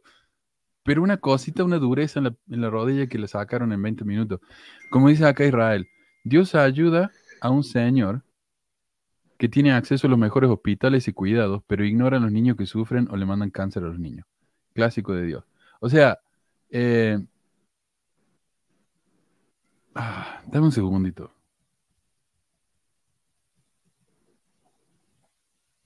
Por Dios, me están rompiendo los pelos. Eh, pero es verdad, o sea, eh, y acá está el sorprendido, conmocionado de que la oración de los miembros le permitieron caminar cinco días después de una operación que no era nada. Increíble. O sea, no la mano del doctor que lo operó, no lo- las oraciones. Mm. Sí. Las oraciones, claro. Ah, y después de, él aclara, después me dieron una bendición de salud. Después de la operación le dieron una bendición de salud. Eh, bueno, pero menos mal que, que no lo escuchó nadie esto, así que estamos bien. Eh, Felizmente no lo grabaron. está en YouTube. Eh, bueno. ¿Qué más? A ver. Pero bueno, la lógica de él, es la lógica, la lógica imperdible de, de, de Ballard, de Bender. Pero mira, como si fuera poco, tenemos un ejemplo más. ¿Uno? Uno más. Ahí va. Y esto va a ser nuevo para los cristianos. Me pongo nervioso cuando digo, Jesucristo es mi amigo. Sí, sí, entiendo eso. Él nos llama sus amigos. Pero cuando pensamos en la conexión con el Salvador resucitado, el Cristo resucitado, como lo hacemos con un amigo que tengo aquí, no, no, me, no, no tiene mucho sentido para mí. Él es nuestro Señor. Debe haber reverencia y eso, gran admiración que no creo que se captura en la palabra relación o solamente decir es mi amigo. Claro. Para él decir amigo es algo demasiado como informal, demasiado personal. Uno no puede tener respeto por alguien que es un amigo. Me parece a mí que eso es lo que, lo que está diciendo, o sea, la lógica de él, ¿no? Eh, no sé. Y buscando, ¿sabes qué? Me puse a buscar en, en- en internet a ver qué piensan los cristianos. Es Jesús nuestro amigo. Y Ah, y eso, por- eh, eh, eso Dale, lo dale. dice este, lo dice Hinckley en un, en un discurso. Él dice, Jesus is my friend, literalmente. O sea, textualmente buscas el, el discurso en YouTube y te aparece Jesus is my friend, eh, Gordon B. Hinckley. De Entonces, hecho, de hecho, creo que primero lo dijo el chavo, ¿eh? En la busca, busca un amigo, busca Jesús. Sí, es cierto. Yo miré ese programa. Ok, sí, Oye, está. Manu, Ah, tengo una observación. sí, sí. No sé si, si a lo mejor concuerden conmigo o no, pero de las, de las, todas las cosas que he visto que está, desde que está el presidente Nelson para acá, como que obliga a los, al quórum de los 12 o las autoridades generales a, aparte de que repitan su nombre cada que puedan, he visto una cosa. Cada cosa, como ahorita, cada cosa que el presidente Hinckley dijo en el pasado, que para mí, yo, yo cuando me bauticé en la iglesia, era el presidente Hinckley que estaba en funciones. Y desde que está Nelson, siempre en sus discursos o algo, o que los discursos quedan como en este caso cualquiera de los doce, siempre es desacreditar algo que hizo o dijo Hinckley. Sí. Por ejemplo, Hin- con Hinckley, si no me equivoco, me corrigen si estoy mal, empezaron los templos, eh, como él lo decía, templos más pequeños para hacer más, más templos. O sea, en lugar de hacer un templo gigante, hacemos cinco templos chicos en lugares donde pues sería casi imposible, ya sea porque la población no cabe o no sé, y, que tengan más, se supone más acceso a las bendiciones del Señor, ¿no? Y que cosas también como, por ejemplo, Hinckley dijo, sea feliz, sea mormón, y que no le molestaba que le dijeran mormón, porque para empezar significa hombre bueno, y que el libro de mormón, pues eso quiere decir, y que cosas así. llega Nelson y lo primero que dice es, Dios se ofende si le dicen, si nos llaman mormones. Que no es, no es correcto. Ahora llega Bednar con lo de que no, no llamemos templos chicos, no me gusta.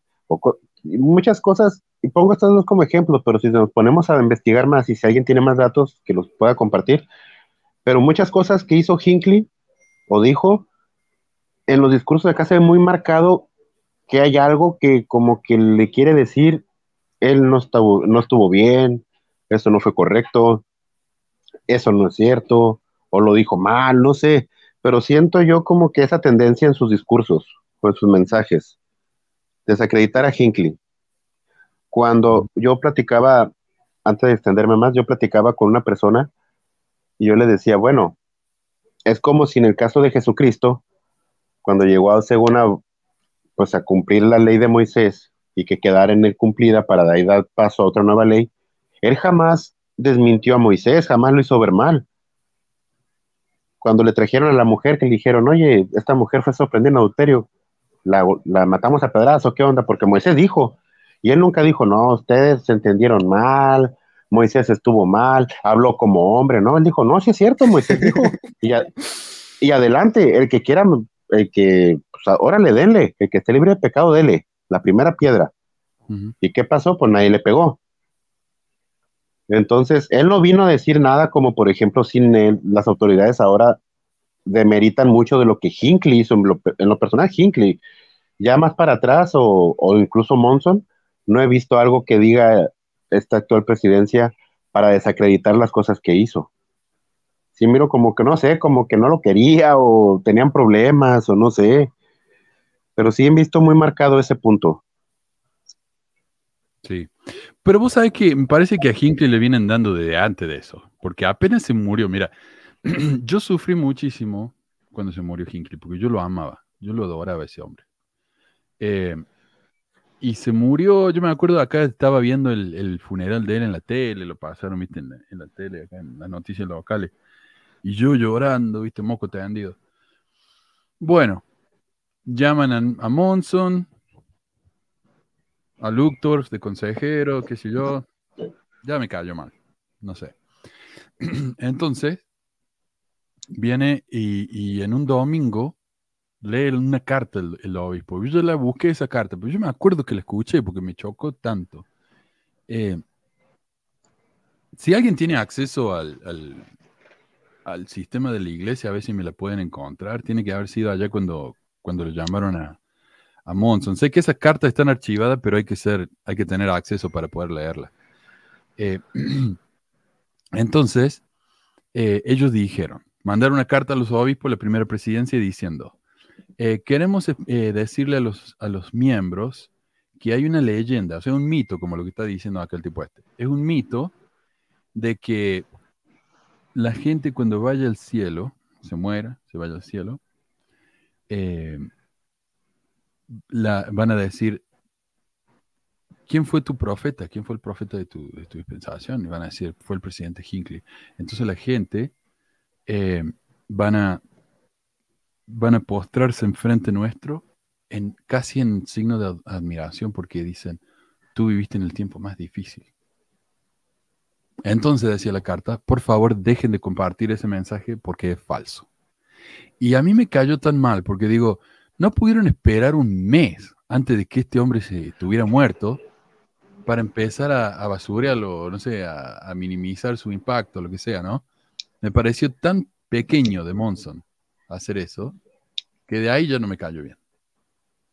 Ya no me gusta. Y yo creo que Hinckley era un hombre tan querido que le ha dolido a todos, ¿no? Y nadie ha podido ser lo que era él. Entonces, ¿qué es lo, qué es lo más fácil? Bajarlo del pedestal, ¿no? En vez de exaltarse ello. Pero bueno. Gracias, Elizabeth. Muchísimas, muchísimas gracias. realmente Elisa acá, Nuestra Señora y, Salvadora, como lo mismo que Ana. Así gracias a los dos. Eh, bueno, pero como dice acá, eh, Ale creo que fue, Jesús es mi amigo, dijo Hinckley. El robot, el robot mormón, le pregunté, le digo, Jesús es nuestro amigo, me dice, absolutamente. Jesús no es solamente nuestro Señor y Redentor, sino también nuestro amigo. Él nos ama profundamente y desea lo mejor para nosotros. En la Biblia, en Juan 15:15, Jesús le dice a sus apóstoles que ya no los, no los llama siervos, sino amigos. Eso iba a citar, Manu. Eso estaba a punto de decírtelo ahorita. Que estaba Mm, la que cita esa donde él dice, donde él dice, ya no los voy a llamar mis discípulos, ahora los llamaré vuestro amigo, porque un amigo da la vida por sus amigos. Y él dio la vida por nosotros, se supone. Entonces, ¿por qué esta persona, esa autoridad llega a decir, no, que llamarlo amigo es irrespetuoso de nuestra parte? Y, o sea, un punto más para, como que ahora quieren desacreditar a Jesucristo también, o sea, ¿de qué estamos jugando? Bueno, claro, lo estoy poniendo fuera de alcance. Como... Y yo creo que al hacer eso, es como que él también se está poniendo en una situación diferente. No me llamen amigo. Yo soy, yo estoy en una situación más importante que eso. O sea, tiene que tener reverencia, por Dios. Eh, pero bueno, gente extraña, ¿no? La lógica de este hombre. Digo, cualquier cristiano que escuche esto, se le van a caer los pelos, no sé. Eh, y, es más, hay un artículo a Leona, a ver si lo, tengo acá, de diciembre de 2022, llamado Los Nombres de Cristo, que dice que uno de esos nombres es amigo, y dice, amigo, véase Doctrina y Convenio 9345. Es un milagro tener un amigo tan sanador y generoso. Sé que él es mi amigo, eso hace que sea más fácil orar en su nombre. Una de las definiciones de amigo es alguien que está del mismo lado y me encanta eso. Eso es una cosa que dijo la gente, ¿no? Y si, ve- y si vemos acá, viste, dice ver Doctrina y Convenio 9345. ¿Qué dice la Doctrina y Convenio 9345? Dice, em, a ver, déjame sacar esto. De cierto le digo a mi siervo José Smith, hijo, en otras palabras, os llamaré amigos porque sois mis amigos. y tenéis herencia conmigo. Eh, quiero agradecer a Edu. Gracias, Edu. Muchísimas gracias por el super chat. A vos también, maestro. Em, pero bueno. Hinckley tenía, por lo que dijo acá eh, Bernard, perdón, no me acuerdo el nombre. Bernard acá en el discurso, Hinckley recibió un título de, de medio de comunicación, qué sé yo qué, de una universidad grande, como tipo Harvard, algo así. Así que el tipo era bueno para, para los medios. Y bueno, para concluir, recordemos, Bernard está hablando de lo que pasó en Acapulco, fue al templo, escuchó a un hermano dar su testimonio y lo repite acá al final. Dice, eh, recordemos al pobre hermano que, que, ah, que compartió su testimonio a pesar del sufrimiento. Eso es un testimonio de Jesucristo. Bueno, y justo después de eso dice esto. Mis queridos hermanos y hermanas, los amo. No puedo decirle qué tan divertido es estar de regreso aquí. Qué divertido. Eh, y gracias, gracias al cielo, no sé qué, ahí se acabó el discurso del tipo este. Así que, no sé. No sé si tienen comentarios finales. Me parece que por algo, por algo ha hecho esto el tipo este. Ha dicho que por favor no compartan este mensaje porque es un desastre. Eh, anyway, si no tienen nada que compartir, pasamos al, al siguiente tema, no sé. Um, Es Bueno, la misma, nomás así po- una copia. No, sí, sí, Ah, adelante, adelante. Ah, no, yo iba a decir que es una, una calca del, de cómo responde las preguntas, como cuando presentaste las respuestas a las entrevistas, cuando le dijeron, ¿qué opina de este, esta serie de, de Star, eh, Under Banner Heaven? Y respondió de la misma manera. O sea, tiene la misma lógica para responder, generalizaciones, falacias, y, siempre cambia el discurso. Mm. Sí. ¿Qué iba a decir Ale? Sí, este, algo que, digo, no sé si lo trataron al principio porque pues andaba ahí haciendo otras cosas, pero algo que me he dado cuenta también de los profetas actuales es, no se comprometen realmente a nada en sus declaraciones. ¿Y qué me refiero con comprometerse? Eh, antes, vámonos desde tiempos antiguos, las profecías eran tal cual. A lo mejor no te llegaban con fecha exacta, pero sí eran contundentes. ¿Saben qué? Va a pasar esto si no pasa eso. Si no hacen esto, va a pasar esto. Y, y pasaba, aunque la gente los tachara de locos o lo que sea, ellos seguían firmes, no andaban buscándole como, no, mire, usted me entendió mal, no quise decir eso, no, no, no. Como dice, no, Dios es Dios y Él no se disculpa. Entonces, pasó con Noé, pasó con Moisés, pasaron con muchos profetas. Y aunque, aunque la profecía fuera impopular o lo que sea, se cumplía. Y de tiempo para acá, casualmente la restauración,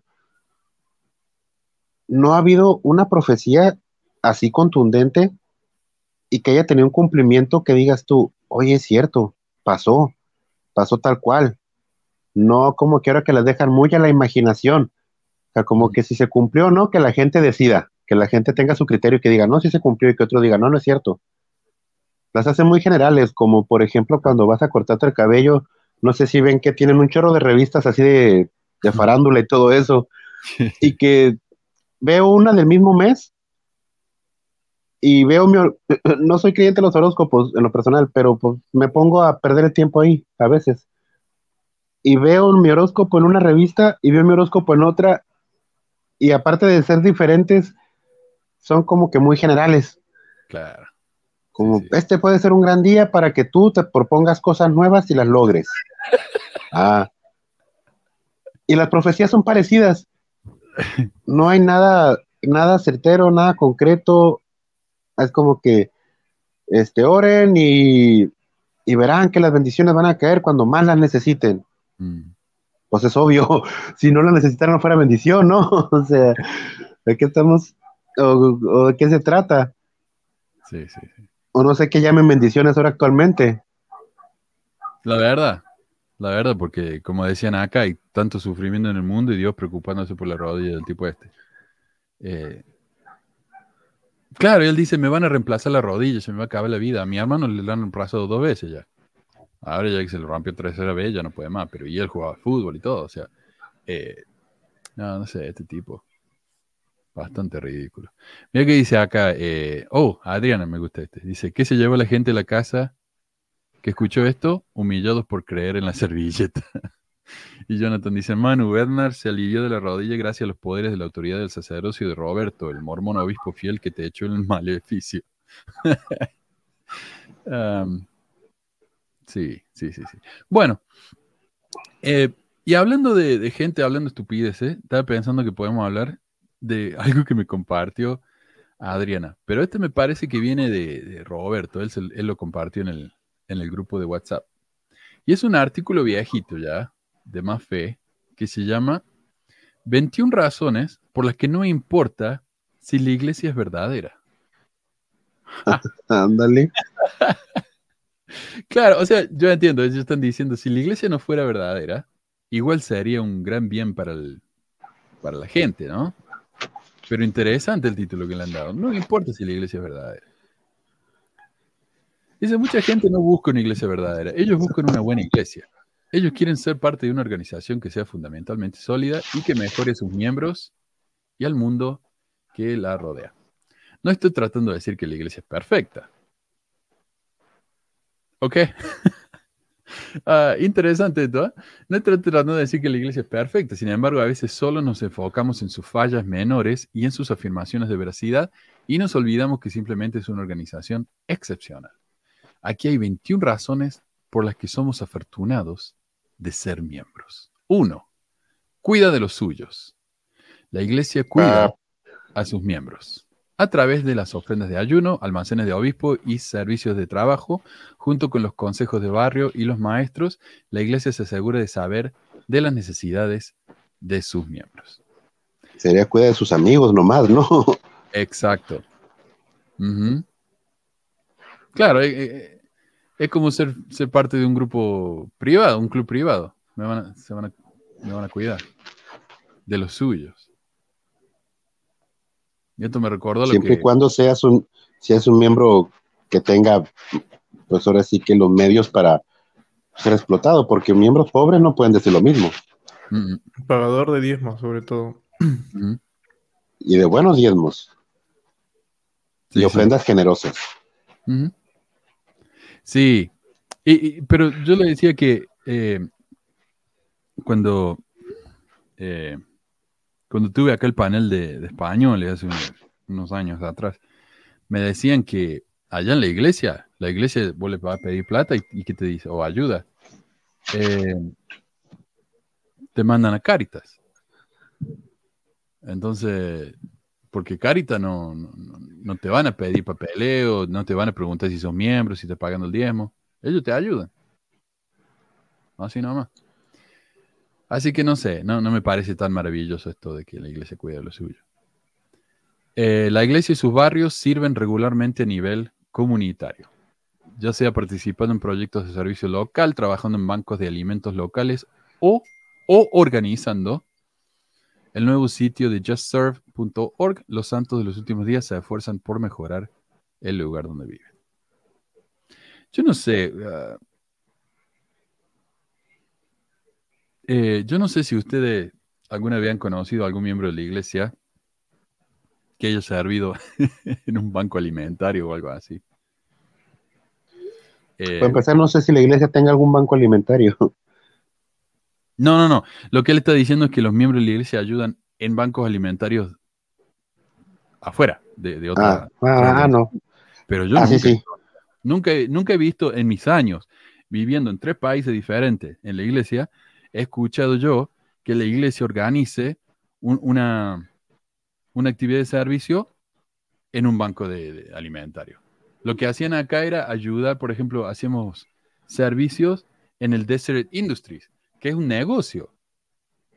Es un negocio en el que la gente dona cosas gratis y ellos las venden. Es ganancia pura eso. Eh, y encima de eso, o sea, ellos contratan gente por un año, todos los contratos son de un año, excepto los, los supervisores, eh, para que nunca te tengan que subir el sueldo. Al año te fuiste, dice, no, eso, ellos lo llaman entrenamiento. No es que te estamos dando un trabajo, te estamos entrenando, te estamos dando experiencia para que luego puedas ir y, y conseguir otro trabajo, tener, al menos ahora tener un trabajo para el currículum. Eh, entonces te estamos dando. Pero es inverso eso. Eso es lo que están haciendo, conseguir trabajo baratísimo. Y encima de eso, lo- los miembros de los barrios constantemente están yendo a ayudar. Eh, y ahí estaba yo ayudando, colgando ropa en, lo- en los colgadores, ¿viste? En las perchas. Trabajando gratis para que la iglesia gane dinero con eso. Eh, ya me olvidé por qué menciono eso. Am, ah, porque ellos hacen servicio eh, a nivel comunitario. Mentira. Mentira, no ayudan a nadie más que ellos mismos. Em, bueno, punto 3. Hace bien alrededor del mundo. La iglesia no solo se enfoca localmente, sino que mantiene su perspectiva en todo el mundo. Ellos son elogiados regularmente por su rápida respuesta a los desastres. La iniciativa de agua limpia de la iglesia ha ayudado a más de 4 millones de personas en África solamente. La iglesia misma está presente en más de 137 países haciendo el bien en su comunidad. Yo quería, yo quería decir algo sobre eso. Este, Claro, si la iglesia tiene, un, tiene fondos millonarios como para poder solucionar ese tipo de problemas y tendría que testearlo todavía para ver qué cosas están bien y qué cosas no están mal en la información.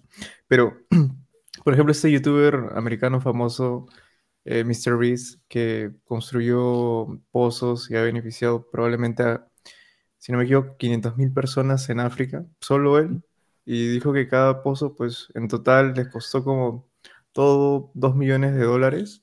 Y la iglesia tiene mucho más dinero y solo ha podido beneficiar a 4 millones de personas. Es un poco como... Hay una gran diferencia, ¿no? Sí, sí, sí.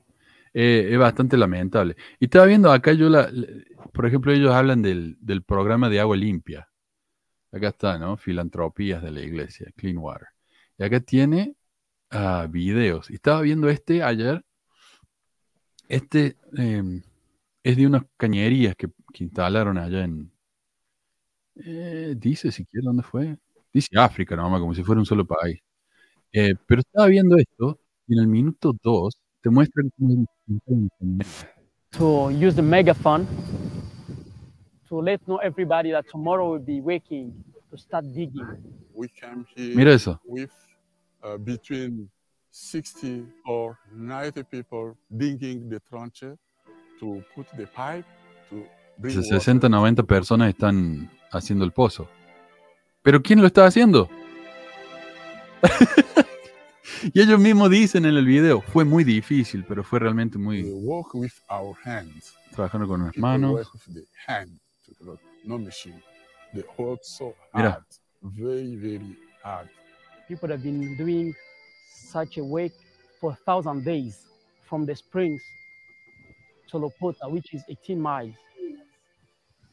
It was very hard, but we did make it as it was our desire to have a clean water. Ok, entonces, ¿quién instaló el agua? La misma gente. ¿O quién, quién instaló la cañería? Tal vez la iglesia les dio la- la- los caños. Pero ese camión no es de la iglesia. Esa gente no, es de- no son empleados de la iglesia. Son todos voluntarios. ¿Cuánto puede haber gastado la iglesia en ese, en ese proyecto? Pero ellos se están llevando. Y dice acá, la iglesia de Jesucristo y los santos de los últimos días ayuda a proveer. O sea, ellos lo hicieron. ¿Quién lo hizo? Ellos lo hicieron. Mentira. O sea, y encima nos están dando la prueba acá de que nos están mintiendo en la cara. Este, este otro, por ejemplo, eh, hicimos un, un dam, ¿cómo sería? Un, eh, un dique de 5 metros. Eh, bueno, este tiene, sí, un dique de 5 metros. ¿Qué es eso? Y pusimos un tanque de agua de 10.000 de 10.000 galones. ¡Wow! O sea, ¿cuánto gastaron? ¿5 mil dólares? Como mucho. O sea, por Dios. Y lo, y lo ponen acá, viste, como si fuera lo más grande del mundo.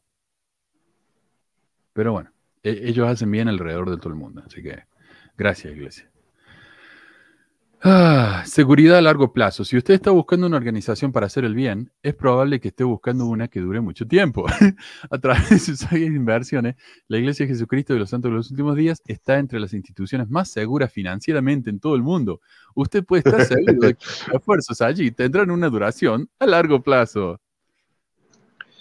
No- Hay no voy a- 5 millones de dólares que dicen lo contrario. Sí. La multota que les acaban de pegar. No, eh. y dice, o sea, sí, la inversión está ahí, pero ¿qué hacen con eso? No hacen nada. Está sentada haciendo nada esa inversión. Y, y- yo no me voy a beneficiar de eso. O sea, ¿y qué importa eso? No entiendo. Tiene un voluntariado, un voluntariado muy eficaz. Cuando estoy donando a la mayoría de las organizaciones, me gusta saber que un poco del dinero va a gastos generales. Debido al ministerio no pagado de la iglesia y a la infraestructura comprada y pagada, la iglesia es increíblemente eficiente con sus recursos y provee una gran cantidad de voluntarios por su dinero. O sea, lo que está diciendo acá, le, le está echando mierda, ¿viste? Esas, a esas empresas que, que son empresas sin fines de lucro. Por ejemplo, hay empresas que, que te dan un préstamo para ir a la, universidad. Y luego, y préstamos sin intereses, y luego esos préstamos, vos se los devolvés a lo largo del tiempo. La iglesia hace lo mismo, ¿no? Con el, programa ese para los estudiantes. Eh, pero lo que está diciendo acá es, eh, esas empresas, por más que sean sin fin de lucro, parte del dinero que yo le doy a esa empresa va a pagar a los empleados. Pero en la iglesia no, porque son todos voluntarios. Pero, Oye, Manu, Mm, perdón que te interrumpa. Ahorita me vino a la mente rápido cuando dice eso que de que ayudan y que la iglesia siempre se para. Ella nada más se, se pone para dar la imagen, pero uno es el obrero. Y si puede llevar sus propias palas y picos y todo, pues es mejor, porque nunca llegué yo a una actividad donde dijeran, mano, usted, usted véngase, si no tiene herramientas, aquí le prestamos, aquí tenemos. La iglesia va, va a disponer de tanto, ¿no? Uno lleva Sí, sus sí, cosas. Bueno, me acordé cuando yo estaba en la misión, estaba en un área, estaba en Acapulco, de hecho, había un joven que iba a salir a la misión, creo creo que ya había mandado sus papeles o ya había recibido su, su llamamiento y estaba en nomás esperando, no me acuerdo, pero algo así exactamente. El chiste de que él fue diagnosticado con leucemia Mm. y estaban pidiendo donadores de plaquetas. Yo casualmente, unos días o dos días antes de que dieran ese anuncio, porque te hablaban desde la desde oficinas de misión para que decirte, Elder, vaya y done. Yo unos días atrás, a un miembro del barrio que ocupaba sangre, pues mi compañero y yo fuimos porque el obispo nos dijo, nos pidió que fuéramos. Y pues uno iba, no con tal de ayudar. Mi compañero sí pudo donar, yo no pude, porque me dijeron que estaba muy bajo de mi peso y no me dejaron donar. Y, hasta me dieron una hoja que me decía que no podía. A los tres días me, me llaman y me dicen, no, que necesitamos que done plaquetas. Y yo, ¿sabe qué? Médicamente no puedo. Hace tres días pasó esto y me dijeron que no puedo. Si no puedo donar sangre, creo que mucho menos plaquetas. Claro. Ah, pues se, se indignó mi líder. Primero fue el líder de zona y luego se, el asistente, en vez de llegar a preocuparse de que, oiga, Elder, ¿cómo que le dijeron que médicamente no está bien para donar sangre? Si, si según yo, si alguien médicamente no está para donar sangre, entonces quiere decir que traía algún problema, ¿no? Y en vez de preocuparte por cómo es, oiga, cómo está, cómo se ha sentido, a ver, Elder, ¿cómo que no quiere donar plaquetas? Que no tiene espíritu de servicio, que no esto, que no ama al prójimo, que no sé qué. Dije, momento, momento, momento. Para empezar, médicamente no estoy disponible, no puedo. Para empezar ahora, si tanto le urgen, yo no escuché ningún sacramental que hicieran la invitación a los miembros. O sea, porque él siempre a los misioneros, que son los que andamos a- a- en el sol, caminando en Acapulco, la gente que conoce, si alguien de ustedes ha llegado a conocer o tiene familiares ahí, no le va a dejar mentir. Las calles son o subes o bajas, no hay nada plano. Imagínate en un calor, en un calor como de 32 grados, subiendo y bajando todo el día, y, no- y que vayas y dones sangre no va a ser motivo para que te digan, no, Elder, descanse, recupérese y después salga a proselitar. No va a pasar eso cuando nos curan todo con agua y Gatorade. Entonces, yo decía, ¿por qué? O sea, ¿por qué esa, en, lo- en los misioneros, por qué nunca lo hicieron con los miembros? Entonces pasa, creo que sí se le ayudó después, pero ahí, ahí andaba, no, que gracias a los miembros que nos ayudaron. Y yo, "¿Qué? pues si la invitación fue, le hicieron entre misioneros, como él sí iba a ir a la misión, no sé por qué esa exclusividad de misioneros ayudar a alguien que se va a ir. ¿Por qué no lo hicieron abiertamente a los miembros? Yo no, no, no supe y no escuché que lo hicieran abiertamente en la capilla. Pero sí se estaban parando el cuello. No, que eso, los líderes actuaron y que no sé qué. Ay, yo, por favor.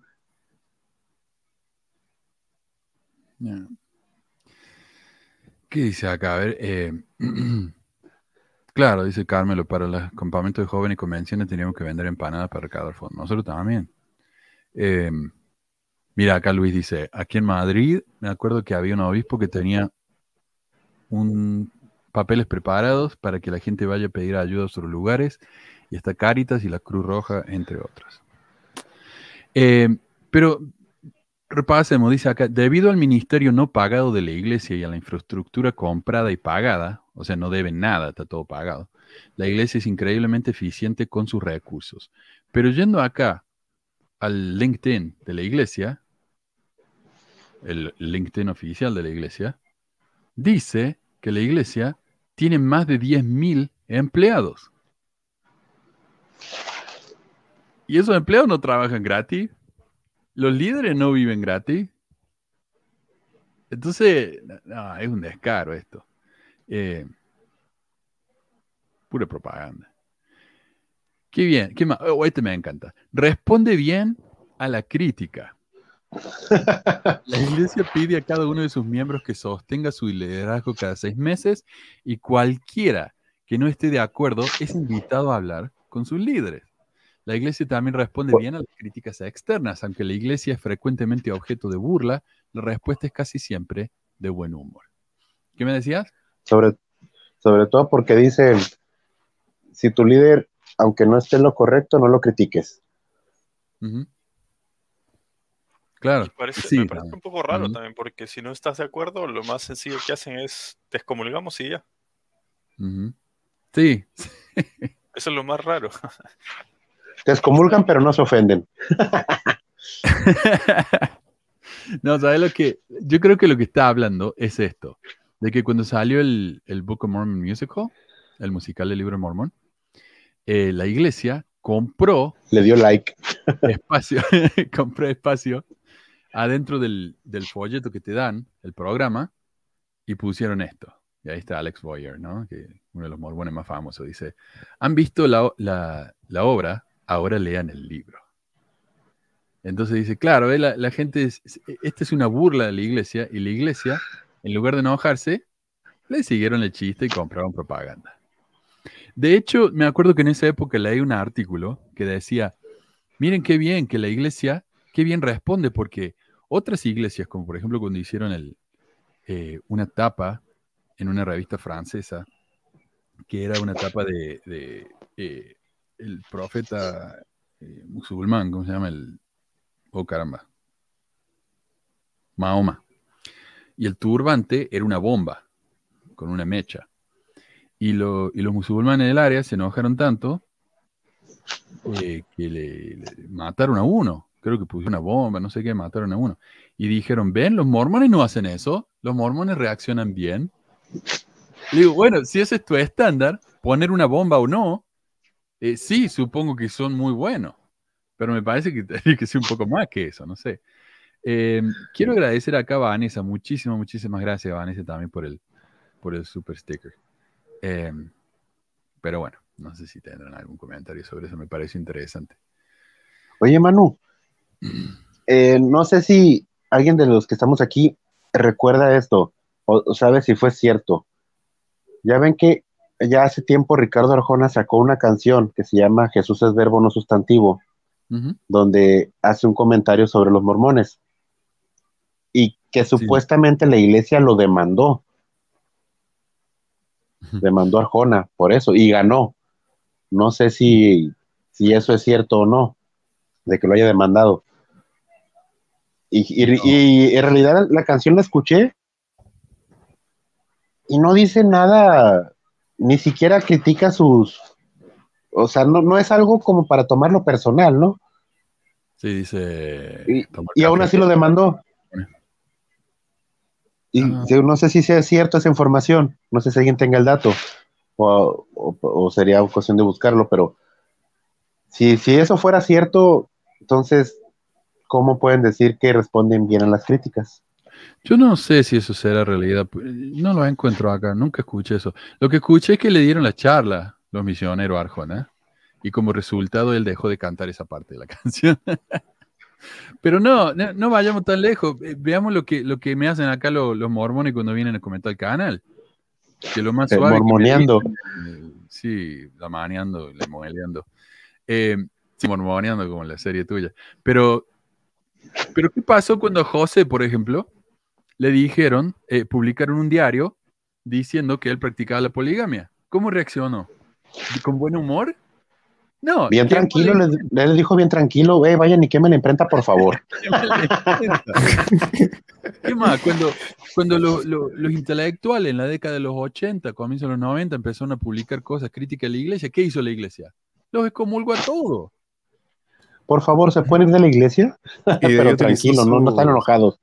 Y de ahí se, se hizo, utilizó sus, sus papers que publicaron para poder defender a la iglesia, entre comillas, ¿no? Claro, acá está, Charlie Hebdo fue la revista, sí, la, la parisiana.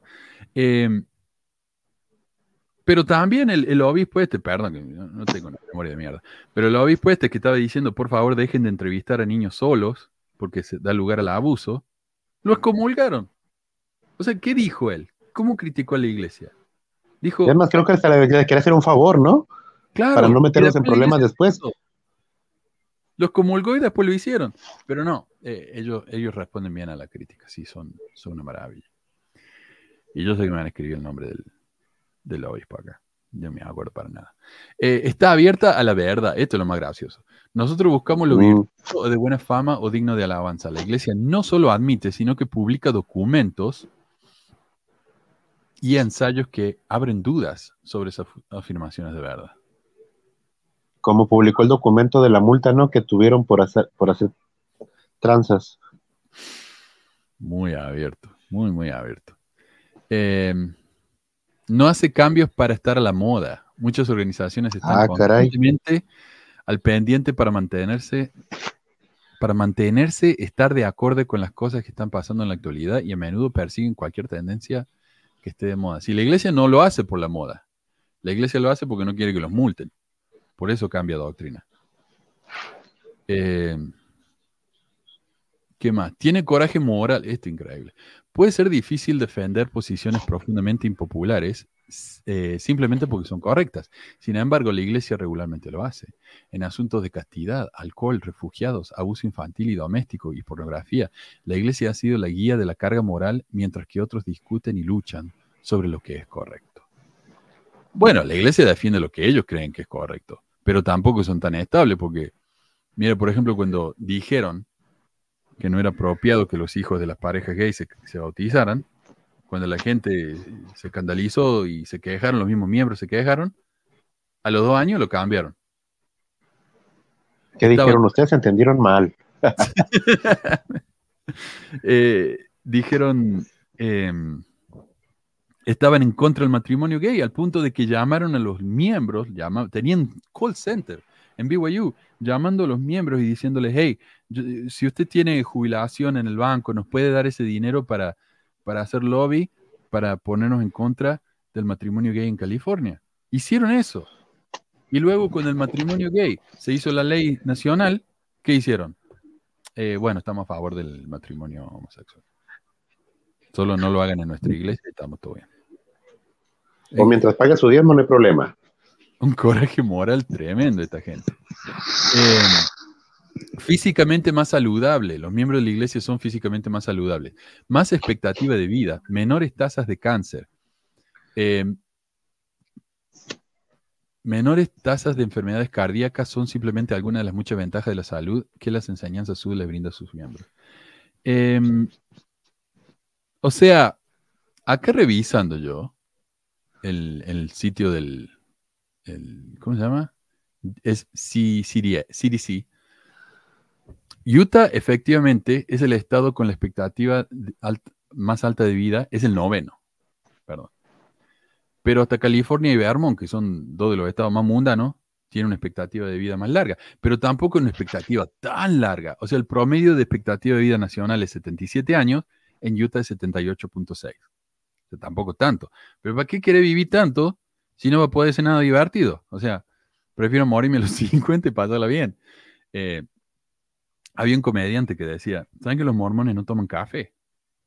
No toman café porque para los mormones tomar café es un gateway drug, como una droga que te va a llevar hacia otra cosa. Empieza con el café y lo próximo ya está haciendo crack en la esquina, ¿viste?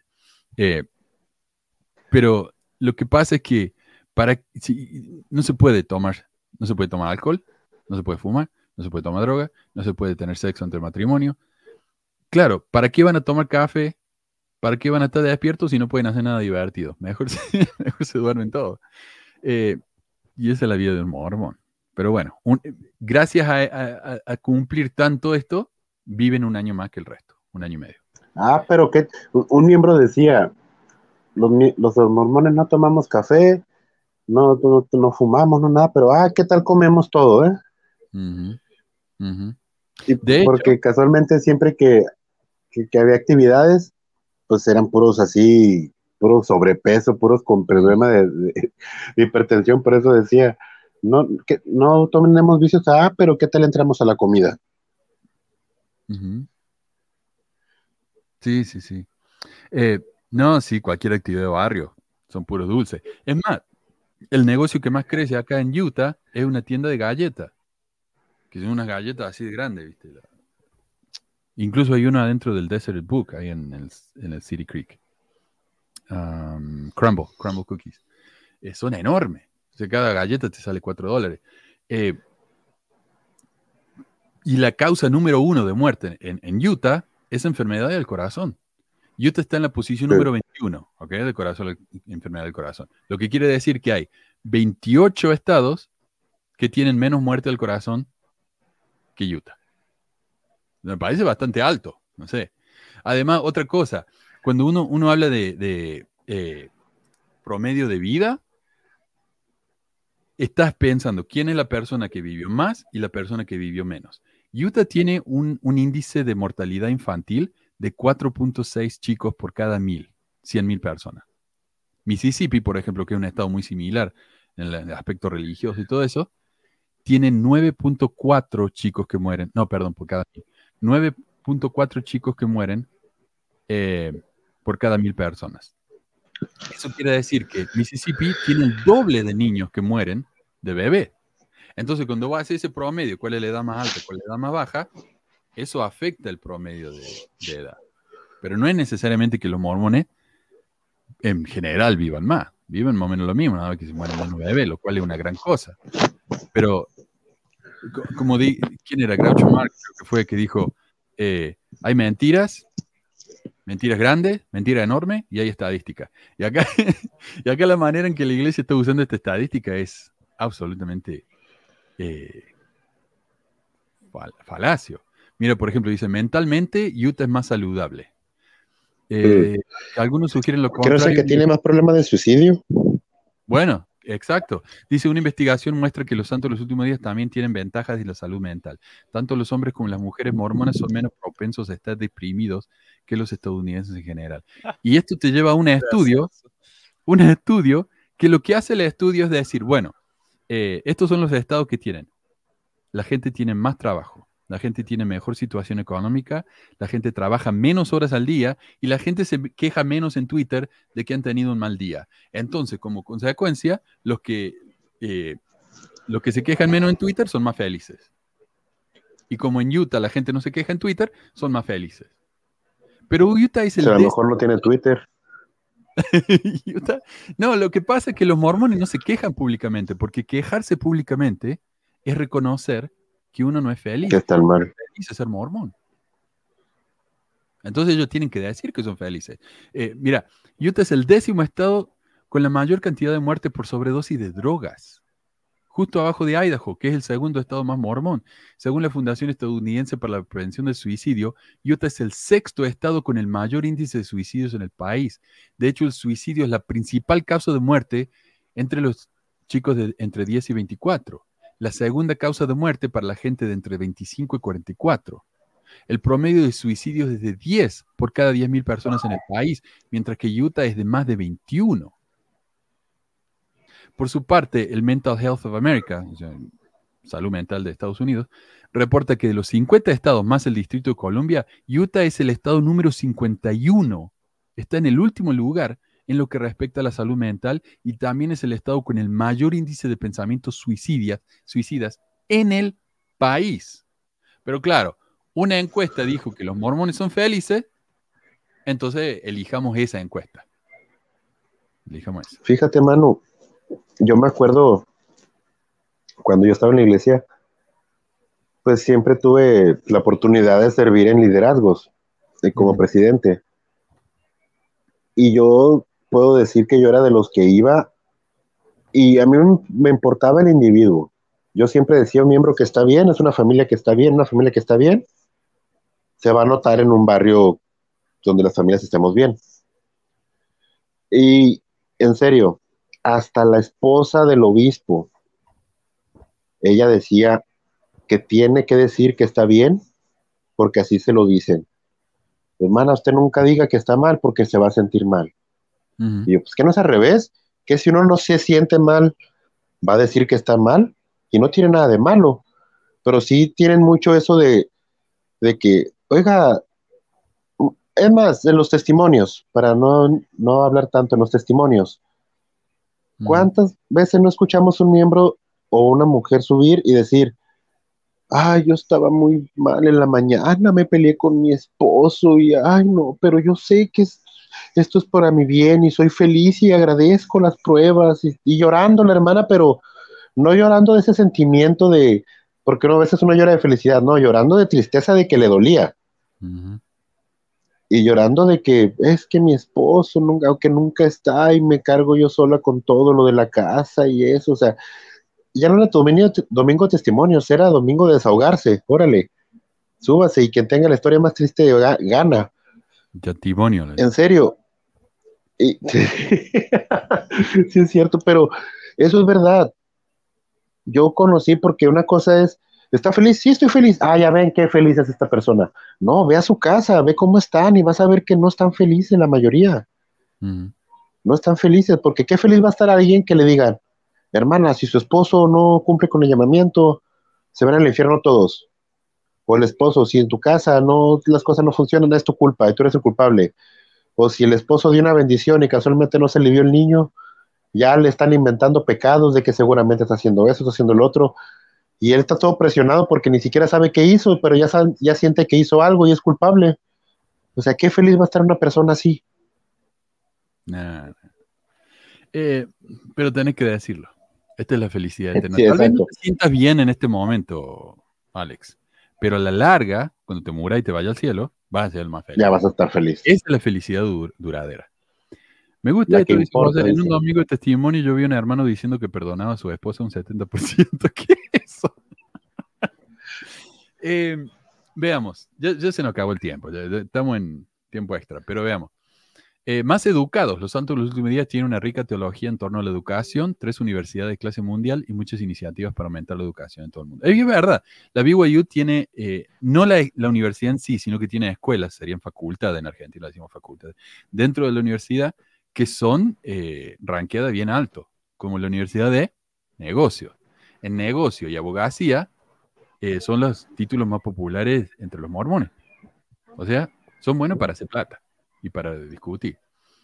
Autosuficiente, si bien la iglesia es fantástica en brindar ayuda a los miembros que la necesitan, veas el punto uno, las enseñanzas de la iglesia también ayudan a que más miembros sean autosuficientes. Los mormones tienen menos probabilidades de estar en grupos de ingresos más bajos y tienen mucha más probabilidad de ser clase media. Lo cual es verdad. Utah tiene una economía muy buena, ahora ya no tanto porque las casas son carísimas. Eh, y es imposible comprarse una casa en Utah. Pero la gente gana bien. Eh, pero veas el punto anterior, son muy buenos para los negocios, para hacer dinero. Y como vimos también al Team Ballard, pura plata, ¿no? Eh, está preparada para emergencia. No solo los miembros son más autosuficientes en el día a día, sino que también son más preparados para los momentos en crisis. La iglesia institucional hace eso con su estabilidad financiera, pero los miembros individuales también son más propensos a ahorrar para los momentos difíciles, tienen suministro de emergencia y almacenamiento de alimentos. Lo del dinero es cierto. Utah es uno de los estados en los que la gente tiene, mayor cantidad de gente tiene al menos mil dólares en el banco, dice, en ahorro. Eh, es verdad. Eh, pero esto de, los momentos de emergencia ya no se habla tanto en la iglesia. Y como ya no se habla tanto, mucha gente no lo tiene. Lo que sí, si vos abrís una revista esa, la LDS Living, la mitad de la propaganda son para esos baldes de comida de emergencia que, que te quieren vender. La, la hermana Mary Osmond, de los famosos Osmond, ahora lo que hace ella es vender comida de emergencia. Porque los mormones son, los mormones siempre han estado muy en contra de, del gobierno, porque el gobierno los persiguió. Entonces, son gente muy individualista, muy individualista. Y los individualistas tienden a ser preppers. No sé si ese término existe en español. Los preppers eh, son gente que ya espera el fin del mundo en cualquier momento. Entonces tienen sus baldes de comida que le va a durar tres días. Y después los tres días se van a cagar de hambre. Pero al menos van a durar tres días más que el resto. Eh, eso es muy típico de esta gente. Así que, no sé. Sus miembros están conectados con sus antepasados. Dice, los santos de los últimos días están mucho más conectados con sus antepasados. Aunque esto es para realizar rituales religiosos significativos, tiene impresionantes efectos secundarios.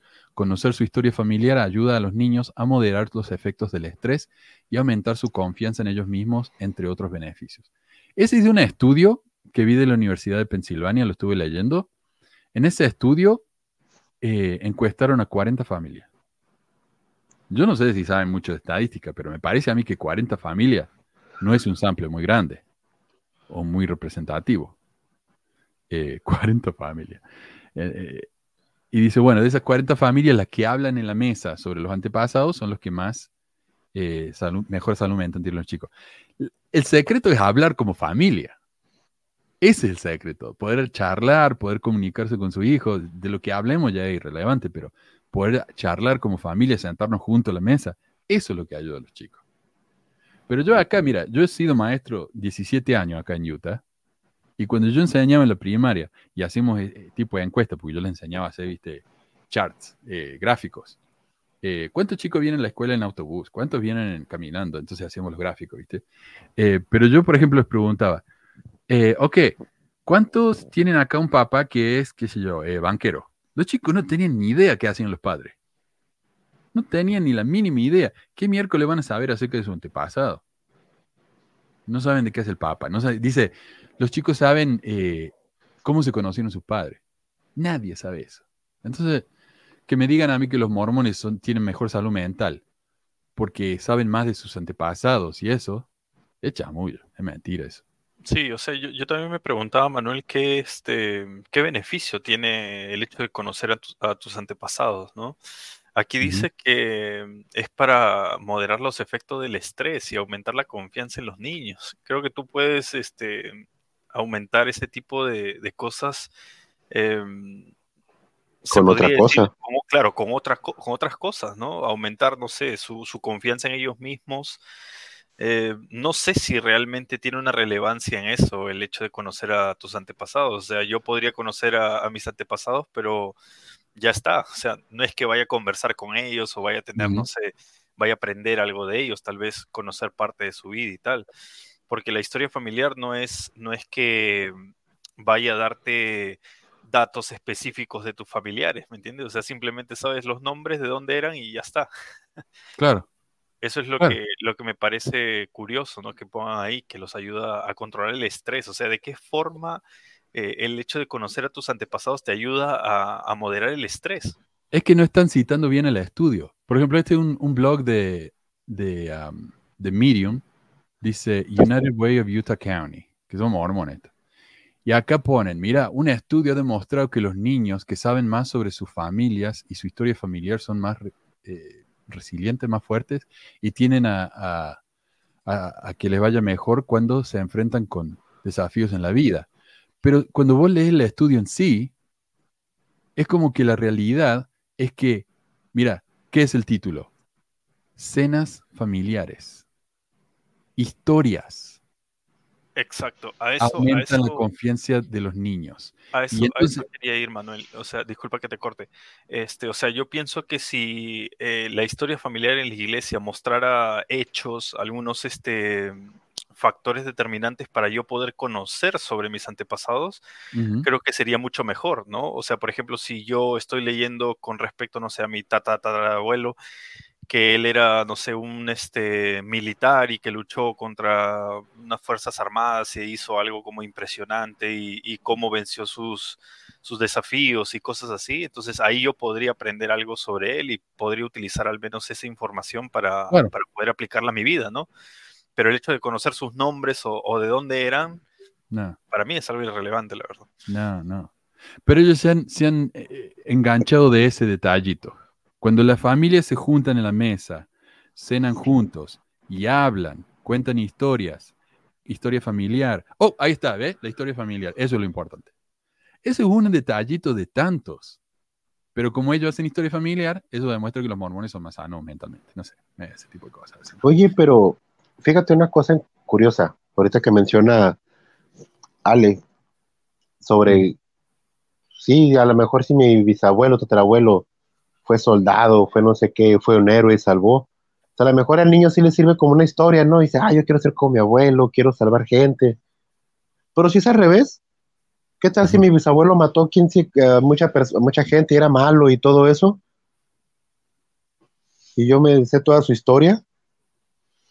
No creo que eso vaya a motivar mucho a un niño. Ahora, aparte también, ¿cuántas veces los papás no estresan a un niño diciéndole, y no salgas como tu, como tu abuelo, ¿eh? que él era borracho y le pegaba a tu abuela, no salgas como esto. Y a veces los niños crecen con eso, crecen presionados, no saben ni qué quieren ser ellos, pero si ya le están metiendo la idea que no se hace esto, no se hace el otro, no se hace aquello. Y luego, ahora imagínate, meterle presión de, y mira, fíjate, me acabo de enterar que tu bisabuelo era, robaba bancos, no vayas a ser como él tampoco, ¿eh? Y si no haces tu oración, si te vas de la iglesia, vas a empezar a hacer como, o sea, creo que estresas más al pobre niño que apenas está descubriéndose él, sus límites, su, todo eso, para que vengan y lo machaquen con esas cosas, como que está difícil. Pobre chico. Quiero agradecer acá a Zenif. Eh, me dije muchísimas, muchísimas gracias, Zenif. Mira, te has convertido automáticamente en. Oh, has recibido el sacerdocio de Corior. Gracias, maestro. Eh, pero mira lo que dice acá. Este dice: tanto el número de mormones como el número de congregaciones mormonas están creciendo rápidamente. Esto es un verso que algunos todavía se creen. Pero la realidad es que la iglesia no está creciendo mucho. Mira, según los propios reportes de la iglesia, vos comparas, ellos te dan los números de, de bautismo y de miembros. Entonces vos podés hacer los números. En 2018 creció el 1.21%. En 2019, 1.54%. Eso fue lo más alto.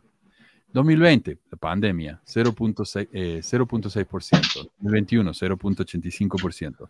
En 2022, la pandemia se acabó, tenemos más misioneros, 1.17%.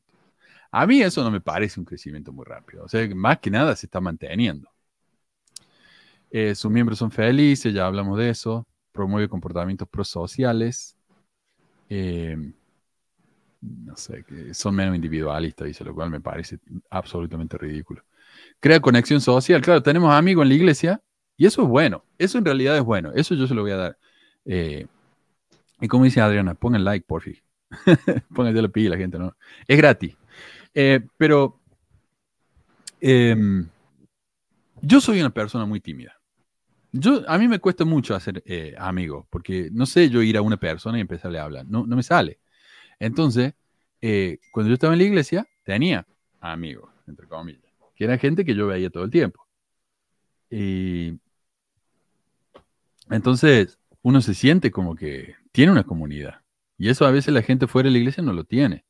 Yo vaya donde vaya, voy a tener una comunidad.